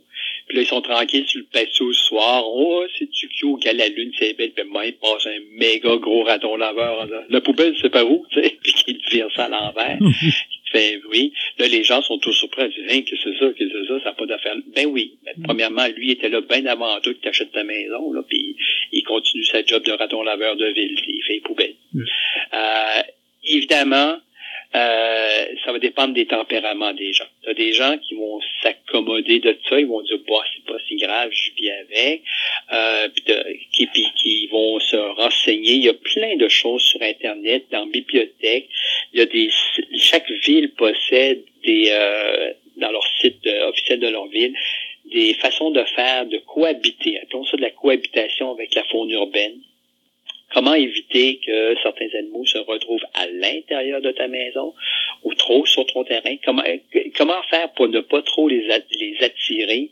Euh, tu sais, notamment comme le cas des poubelles. Si tu n'as pas des poubelles anti-ratons ou des poubelles relativement efficaces, c'est sûr que tu viens tu t'aideras pas, là, tu sais. Les gens qui ont tendance à laisser des croquettes du chien, du chat dehors parce que, bon, des fois, ils, oh, j'ai oublié de les rentrer, un truc du genre, même en pleine journée, c'est pas la bonne idée. C'est pas la bonne idée. T'sais, on voit souvent des petites vidéos sur YouTube, même pas des enfants, de, de, de, de ces animaux-là à qui tu viens leur ouvrir la table. C'est comme tel. Si t'as pas protégé ton cabanon en dessous de ton cabanon, le dessous de ton patio avec un grillage ou que tu as fermé ça comme du monde, ben là, tu viens d'offrir une place où ils vont aller passer l'hiver. Même chose en ville. Ben, c'est pas nécessairement juste chez toi. Fait que ça, t'apprends à cohabiter, t'apprends à te, à te créer ou à, à, moins, le moindre possible, à exposer des opportunités pour eux. C'est, des animaux opportunistes la moindre occasion de pouvoir rentrer, se nourrir, quoi que ce soit, ils vont la saisir. C'est à toi à, à, travailler ça en quelque sorte. Il y a des sites partout. Il y a, tu, peux, tu peux appeler des, des exterminateurs, des exterminateurs qui se spécialisent en faune urbaine, en faune sauvage, et ils vont donner plein de trucs, comment sécuriser la maison, le jardin, des trucs de genre. Et parlant d'exterminateurs, ben c'est là qu'on arrive au bout de la de ceux qui n'ont pas de patience, de ceux qui les aiment pas, de ceux qui en ont peur. Ben là, euh, première des choses à faire, à, être très prudent, c'est de ne pas se faire justice soi-même sur les animaux de faune urbaine. Parce que sans savoir, des fois, il y a certains animaux de la faune urbaine qui font partie d'animaux protégés. Donc, je vais prendre l'exemple des rapaces ou des canards, ok, de la sauvagine.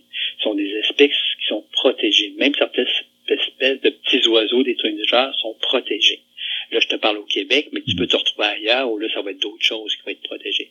Donc, tu peux pas arriver puis dire, ben, hey, celle-là, j'y quitte le coup comme ça, puis c'est réglé. Non. Tu, tu, tu, dois faire attention. Puis des fois, il faut appeler des spécialistes pour savoir, j'ai un faucon dans le terrain, là, puis il me lâche pas, je, j'apprécie pas beaucoup, il check mes chats, un truc de genre, je fais quoi? Là, on parle d'une espèce qui est protégée au niveau canadien. Fait que là, euh, on est dans une autre ligne de tir, là, sais. Mais à ce moment-là, c'est quoi qui se passe? C'est quelqu'un qui va venir le chercher? Ben, tu vas avoir des spécialistes qui vont venir là, à ce niveau-là, te, te dire quoi faire, te dire quoi pas faire. Puis euh, si vraiment ça pose un vrai problème, si l'animal est pris et coincé sur, dans ta corniche, là, il faut qu'il s'est coincé là, il a passé la nuit là, puis oups, il a raté son coup, puis il est coincé dans la corniche, ben, tu as des agents de la conservation de la faune qui vont venir s'occuper de, du cas. À l'inverse, ceux qui sont pas protégés, euh, je prends le rat, mettons, c'est un bel exemple. Mm-hmm. Euh, là, évidemment, la, la, réponse finale, si tu veux en arriver à, à t'en débarrasser, et surtout compte tenu du fait du vecteur de maladie, de dangerosité du rat, là, évidemment, l'exterminateur, c'est sa job. Mm. C'est aussi, c'est, là, là, ça t'est permis à toi aussi de pouvoir mettre des trappes pour pouvoir euh, trapper là, ces animaux-là, ou bien, de, comme je te disais, de faire appel à un exterminateur. Mais il faut faire attention. Il faut faire attention aussi des fois quand on veut les attirer chez soi en disant, ah, je vais installer des mangeoires, des trucs comme ça. Euh, certaines municipalités vont pas le permettre. Certaines municipalités, comme ici à Québec, il est interdit de nourrir écureuils, canards, les goélands, goélands et euh, corneilles. Hmm. Donc, euh, tu sais, dans d'autres municipalités, non, ils te le diront pas. Euh, donc, souvent, là, c'est ça. Donc, tu veux des fois faire bien, tu dis, ah, je, je, je, vais attirer les oiseaux, je vais, les, les trucs de genre. Et des fois, si c'est pas la municipalité, c'est peut-être ton entourage, ton voisinage qui vont se dire, euh, attends, c'est quoi cette histoire-là? Moi, j'ai eu des cas, souvent, des gens qui ont voulu s'installer des nichoirs à chauve-souris oh, sur leur terrain. Ça, ça veut dire, je vais favoriser ce que des chauves-souris viennent dormir chez nous. Il n'y a pas de problème de ce côté-là. La chauve-souris est un des animaux urbains les plus pratiques. Si tu penses que tu passes ton été avec pas de moustiques, c'est bien grâce aux chauves-souris qui viennent manger tous les mouches pendant que toi tu dors ou tu prends ta petite bière sur le patio le soir. Là. Mais là, quand tu dis à tes voisins, oui, j'ai installé un nichoir pour qu'ils viennent dormir, là, c'est drôle. Des fois, les voisins, ils t'aiment plus trop, là, à ce moment-là. Ben, tu sais, la première réaction d'une chauve-souris, moi, que je vais avoir, c'est un, moi, j'ai toujours l'histoire d'horreur quand on était petit, qu'on disait quand il y a des chauves-souris, ils vont aller se, se se, se, mettre les pattes dans tes cheveux, puis là, ils vont rester pognés, puis ça devient dangereux, ou encore sont porteurs de la rage. Ben ça, la première histoire, la première affaire, on, on, on va dire tout de suite que ça, ça, relève de la pure connerie. Mm-hmm. J'ai jamais su d'où était sortie cette histoire, Mais comme le monde. Où je, je, connais pas de cas où il y a quelqu'un qui s'est revenu avec. Une chauve-souris coincée dans les cheveux. Mais t'es d'accord avec moi que quand, quand on était plus petit, c'était une histoire qu'on entendait régulièrement. Mais elle, elle est encore, ah elle est encore. Puis j'ai l'impression que c'est vieux, vieux, vieux comme histoire. Par contre, le vecteur rage, oui, ça, ça demeure. Ça, ça demeure. Mais il faut pas généraliser non plus. Hmm. Mais quand on installe un nichoir à chauve-souris, c'est pas pour jouer avec. Assez souvent, c'est des nichoirs qui sont très haut placés, inaccessibles, pour que les chats aillent chercher ça.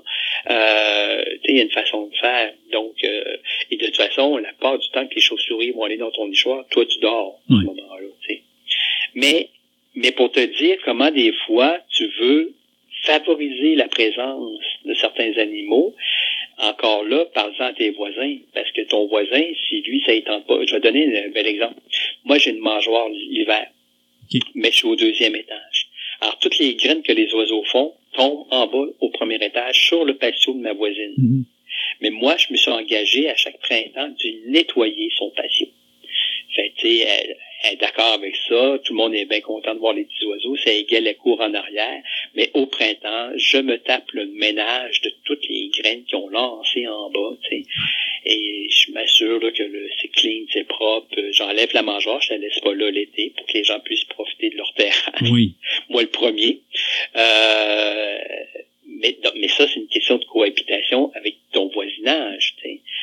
Des- contre, euh, il y a des gens, des fois, tu- je connais des gens qui, qui laissent les croquettes de leur chat dehors. Bon, j'ai un de mes voisins qui souvent mettait n'importe quoi dans son bac de recyclage. Je pense qu'il rinçait pas sa nourriture ou quoi que ce soit. Le, du moins les pots, des trucs de genre.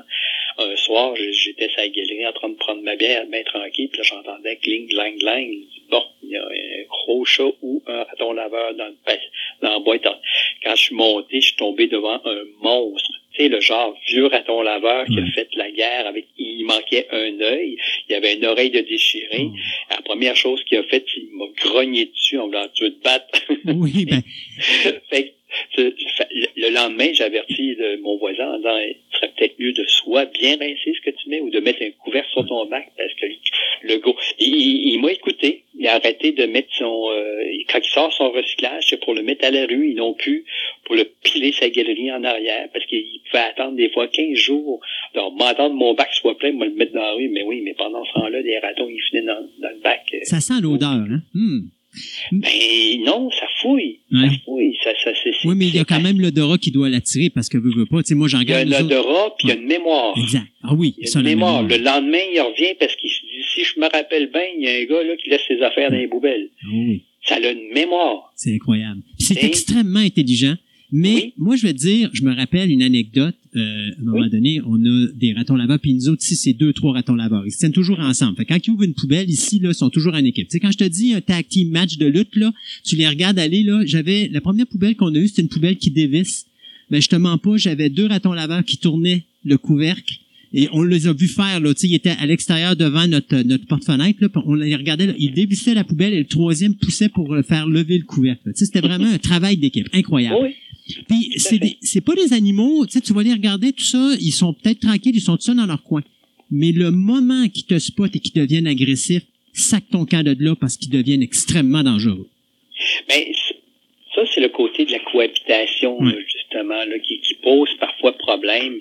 Euh, comme tel, puis euh, on, on veut, il faut faire attention là aussi, là, quand, tu, quand ce genre de, de méfaits-là arrive, et là, tu as besoin de... C'est pour ça qu'on donne beaucoup de trucs comment éviter de les avoir sur ton terrain ou dans ta, sur ton patio, notamment avec des poubelles qui ont de l'allure, éviter de laisser traîner n'importe quoi. Euh, je donne toujours l'exemple des croquettes à chat parce que moi, ici en centre-ville, je vois tellement ça, les gens, même sur la rue, pour aider les chats errants, ils mettent des croquettes sur les trottoirs. Moi, il m'arrive des fois de me promener à minuit, je rentre chez nous, puis c'est pas des chats en train de manger des croquettes, là, c'est des ratons, des familles de ratons laveurs, des fois que je vois passer, là, c'est comme tel. Donc, euh, mais, mais ça, il faut que les gens travaillent de ce côté-là. Après ça, ben, euh, tu te retrouves avec un peu moins de cas de, de face à face. C'est sûr que tu te retrouves avec un cas de face à face, tout dépendant de la, de la nature un peu du, du même raton lavage. J'ai vu souvent des ratons laveurs qui fuyaient parce Oui. que bon, ils étaient tout jeunes, ils savaient pas trop. Puis des fois, comme l'exemple que je t'ai donné tantôt, lui, c'était un vieux, un vieux gros bagarreur. Puis là, je suis en train de te parler, puis là, il y a le chat de la voisine qui mange les croquettes de mon chat chez nous. Mais, porte- mais ce est n'est pas, Attends ce n'est pas de la folie urbaine, ce n'est Oui, pas, oui, c'est ça. Je sais, mais là, c'est parce qu'il y a ma chatte qui dort sur le divan, elle l'a pas vu. Puis il faut se compter heureux dans Québec, parce que, parce que je voulais te, te parler, c'est un peu ailleurs dans le monde. La présence de faune urbaine peut être un peu plus compliquée à, à dealer. Je vais te donner deux exemples Mhm. euh, qui sont qui sont ben, qui sont, qui sont assez, assez incroyables. La baie de San Francisco. Euh, bon, il y a des grosses marinas, tout ça, et euh, la, la pêche a été réglementée, on fait plus attention, on protège les espèces fauniques de cette région-là, alors, alors que jadis, à l'époque de la fondation de la baie de San Francisco, on les chassait. Et là, je parle des sauterelles à fourrure. Euh, tu as peut-être déjà vu des images ou des petits bouts de vidéos où les otaries envahissent les quais des marinas. Et que là, ça devient compliqué de les rejoindre ton bateau quand tu as 22 fois 22 otaries sur le quai qui t'attendent. Euh, c'est quelque chose. Quand c'est des jeunes femelles, ça repart tout à l'eau, mais quand tu as un gros mâle costaud d'une tonne et lui, tu le tasseras pas. Fait que là, les gens sont rendus là que les marinas, maintenant, ils savent plus quoi faire pour faire en sorte qu'ils ne soient pas envahis. Ils ont fait en sorte que certains secteurs, ils repoussent les oteries, ils les laissent là tranquilles. Ils leur ont abandonné un secteur. Le, on a ce qu'on appelle les pires, le pire 14, je pense, c'est-à-dire une section de quai. On a délaissé complètement les bateaux pour leur laisser de la place.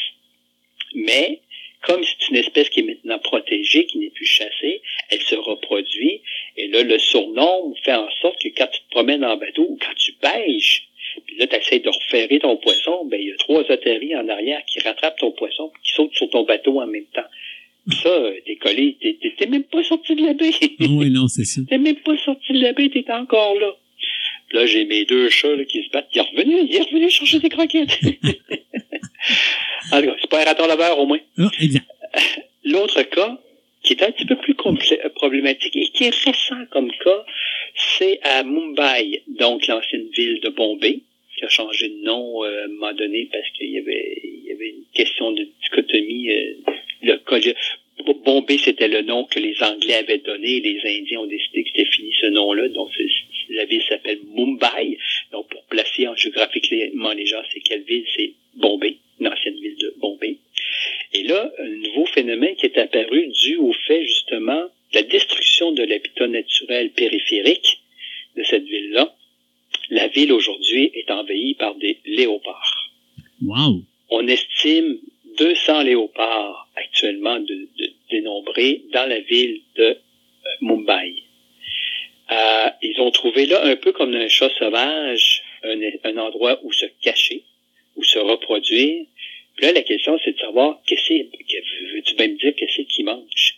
Il mange un autre animal qui lui aussi est laissé en liberté pour des religions, euh, pour des questions un peu religieuses et mode de vie des, Indiens, c'est-à-dire les cochons.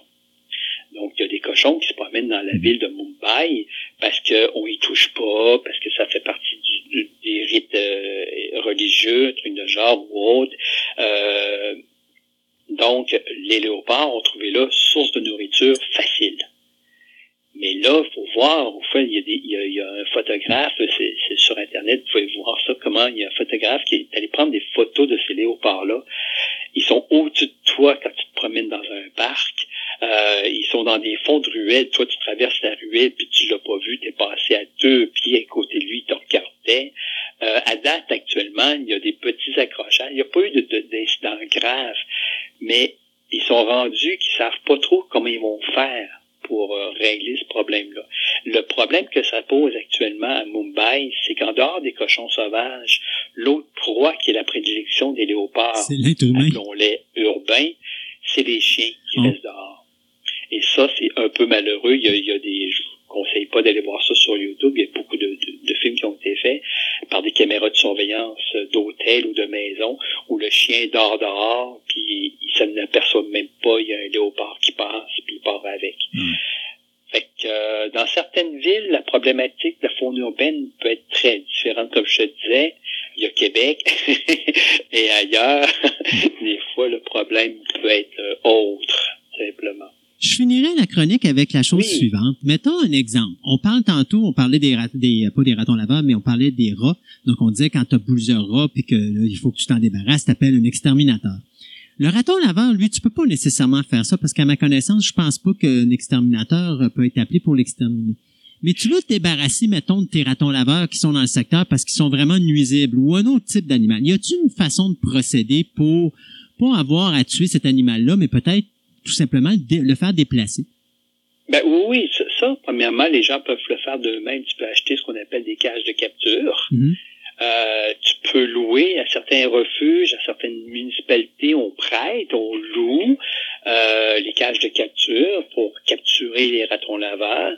Il y a des gens qui ça. Il y a des exterminateurs, c'est leur boulot. Quand je parlais d'exterminateurs, ils font les, il y a ça, il faut, ça, quand vous cherchez dans les pages jaunes sur Internet, pages jaunes, ça n'existe plus. Mhm. Du moins la version papier. Euh, vous allez le voir, euh, c'est écrit des fois euh, spécialiste en relocalisation. Donc, il y a des exterminateurs qui vont faire le boulot à ta place. Ils vont venir mettre des cages de catsup, puis ils vont aller relocaliser le dit raton laveur en- ailleurs, en forêt, etc., etc. Ça, c'est la première partie du travail. La deuxième partie du travail, c'est qu'une fois ça fait, toi, il faut que tu t'assures que tu n'auras pas un autre raton laveur qui va revenir chez toi. Pourquoi il était là, le raton laveur chez toi? Parce que tu as laissé traîner tes poubelles? Parce que les croquettes du chat sont encore sur le patio? Mhm. Parce que tu n'as pas protégé ton dessous de piscine ou ton dessous de patio ou de galerie? Parce que t'as rien, parce que tu laisses tes sacs euh, tous les vendredis soirs au chemin avec même pas dans un contenant qui a de l'allure? Euh, si tu corriges pas toi-même ton problème, le prochain raton laveur qui va revenir, ça sera pas le même. C'est un autre qui va dire, oh, il est parti, je prends sa place. Hmm. Tu vas rappeler l'exterminateur, puis là, ben, tu dois aussi mettre te faire un compte avec. c'est à peu près Fait que, donc, mais c'est ça. Euh, j'avais, euh, quand je- j'avais déjà eu un téléphone comme ça d'une dame qui m'avait appelé exaspérée parce qu'elle avait une marmotte, puis, euh, pas une, excuse-moi, une moufette, puis un raton laveur. Euh, elle en était exaspérée. J'ai expliqué comment on peut faire. Vous pouvez louer, vous pouvez faire ci, vous pouvez faire plein de... Puis elle, dans sa rage, là, c'était carrément, euh, non, non, non, euh, tu viens m'enlever ça, tu me tues ça, je veux plus rien savoir. Puis là, j'ai posé la question, je dis, vous habitez où, madame? Elle était dans une région périrurale où l'arrière de sa cour tenait sur une forêt Ah, naturelle. Je dis, vous savez, madame, même si j'enlève le raton, le raton, la moufette, il va en avoir d'autres. Vous êtes accolé à une forêt naturelle. Là. Tu sais, Il va y avoir d'autres bébites. Dans sa rage, elle m'a dit, ben, ben c'est ça, viens me tuer tout ça, là, parce que là, moi, je suis écœuré. Le seul conseil que j'avais quasiment donné à la dame, c'est de déménager. Ben oui. Allez- allez en ville, madame. là. si tu as un exemple tantôt de gens qui partent de la ville et s'installent dans une région comme la tienne, là, il faut qu'ils sachent un peu où est-ce qu'ils s'en viennent. S'ils croient qu'il n'y aura pas une bébite qui débarque sur le terrain, comme une dame qui m'a déjà appelé pour me dire qu'il y avait un raton laveur dans la Côte-Badelard. Côte-Badelard, là, on parle de centre-ville Saint-Roch.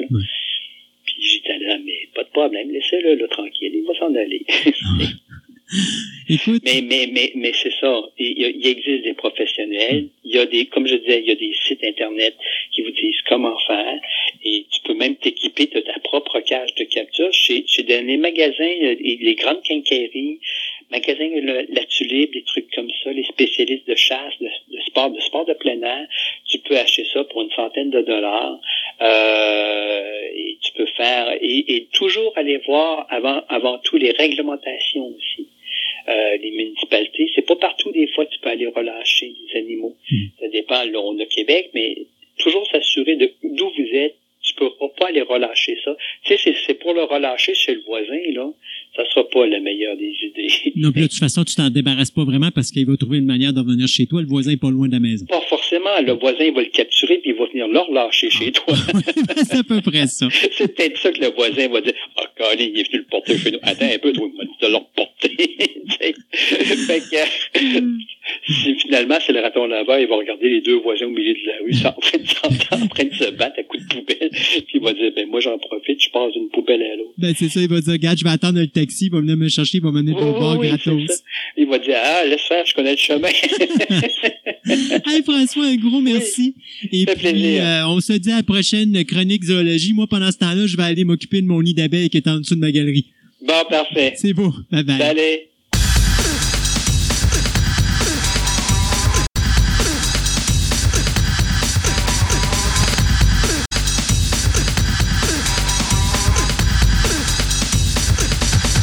Ce segment de la table ronde vous est présenté par PCLogic.ca. Vous avez besoin d'experts pour votre système informatique, votre réseau ou encore pour l'apprentissage d'un logiciel? PCLogic.ca est là pour vous servir et ce depuis 1996. Offrant un service personnalisé pour la vente et réparation d'ordinateurs personnels neufs ou usagés, leur équipe est en mesure de prendre en charge la gestion de vos ordinateurs, de votre parc informatique et de la sécurisation de vos données. PCLogic.ca est la place pour une solution parfaite à tous vos soucis informatiques. Allez donc les rencontrer au 93 80 Henri Bourassa à Québec ou rendez-vous sur leur site web au www.pclogic.ca.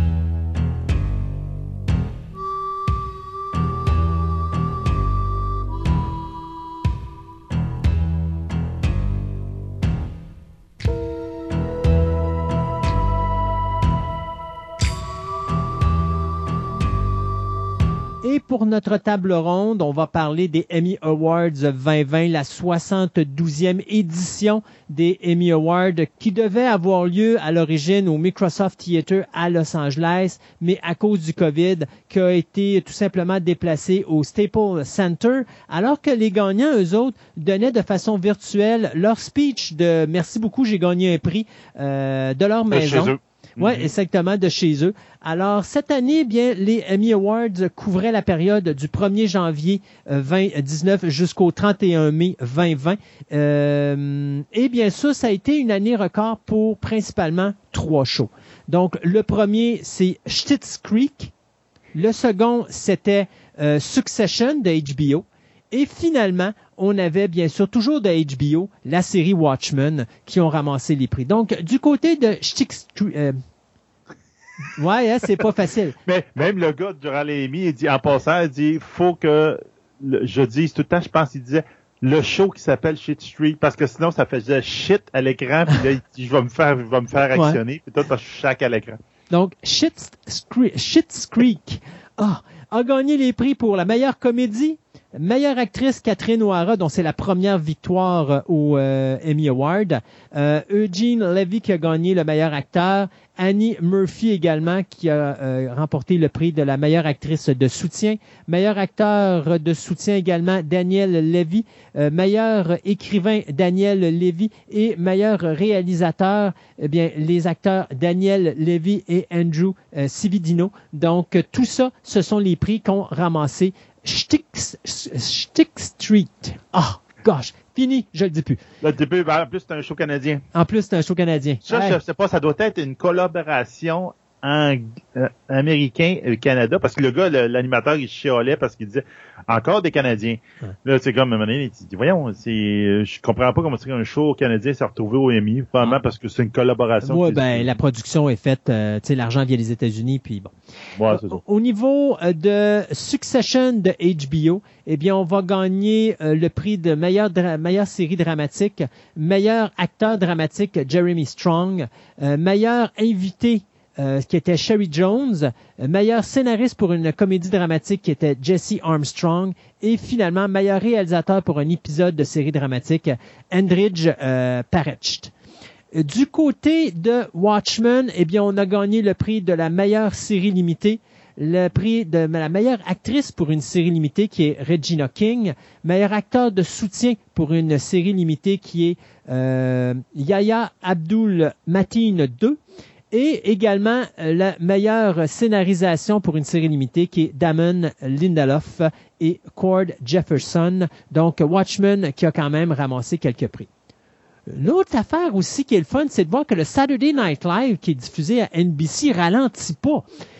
A gagné le meilleur sketch de variété de l'année, a gagné la meilleure actrice invitée qui était euh, Maya Rudolph, a gagné, a gagné le prix et c'est la une première pour Eddie Murphy aussi, euh, le meilleur acteur invité, donc Eddie Murphy qui a remporté un prix pour le Saturday Night Live, et également meilleur réalisateur pour Don Roy King, euh, qui avait réalisé justement un show qui mettait en vedette Eddie Murphy, qui euh, a gagné justement euh, son euh, Emmy Award. aussi, bien, au niveau du Talk Series dans un show de variété, c'est Last Week Tonight with John Oliver, dont on avait parlé un peu plus tôt, qui vient d'être renouvelé pour trois autres saisons. Eh bien, c'est eux qui ont gagné le prix. Au niveau des autres prix, eh bien, on a euh, Zendaya qui a gagné le prix de la meilleure actrice pour la série Euphoria. Euh, au niveau de Mac euh, Ruffalo, ça c'est l'acteur qui faisait The Incredible Hulk, je pense, dans la deuxième version qu'on a vue récemment.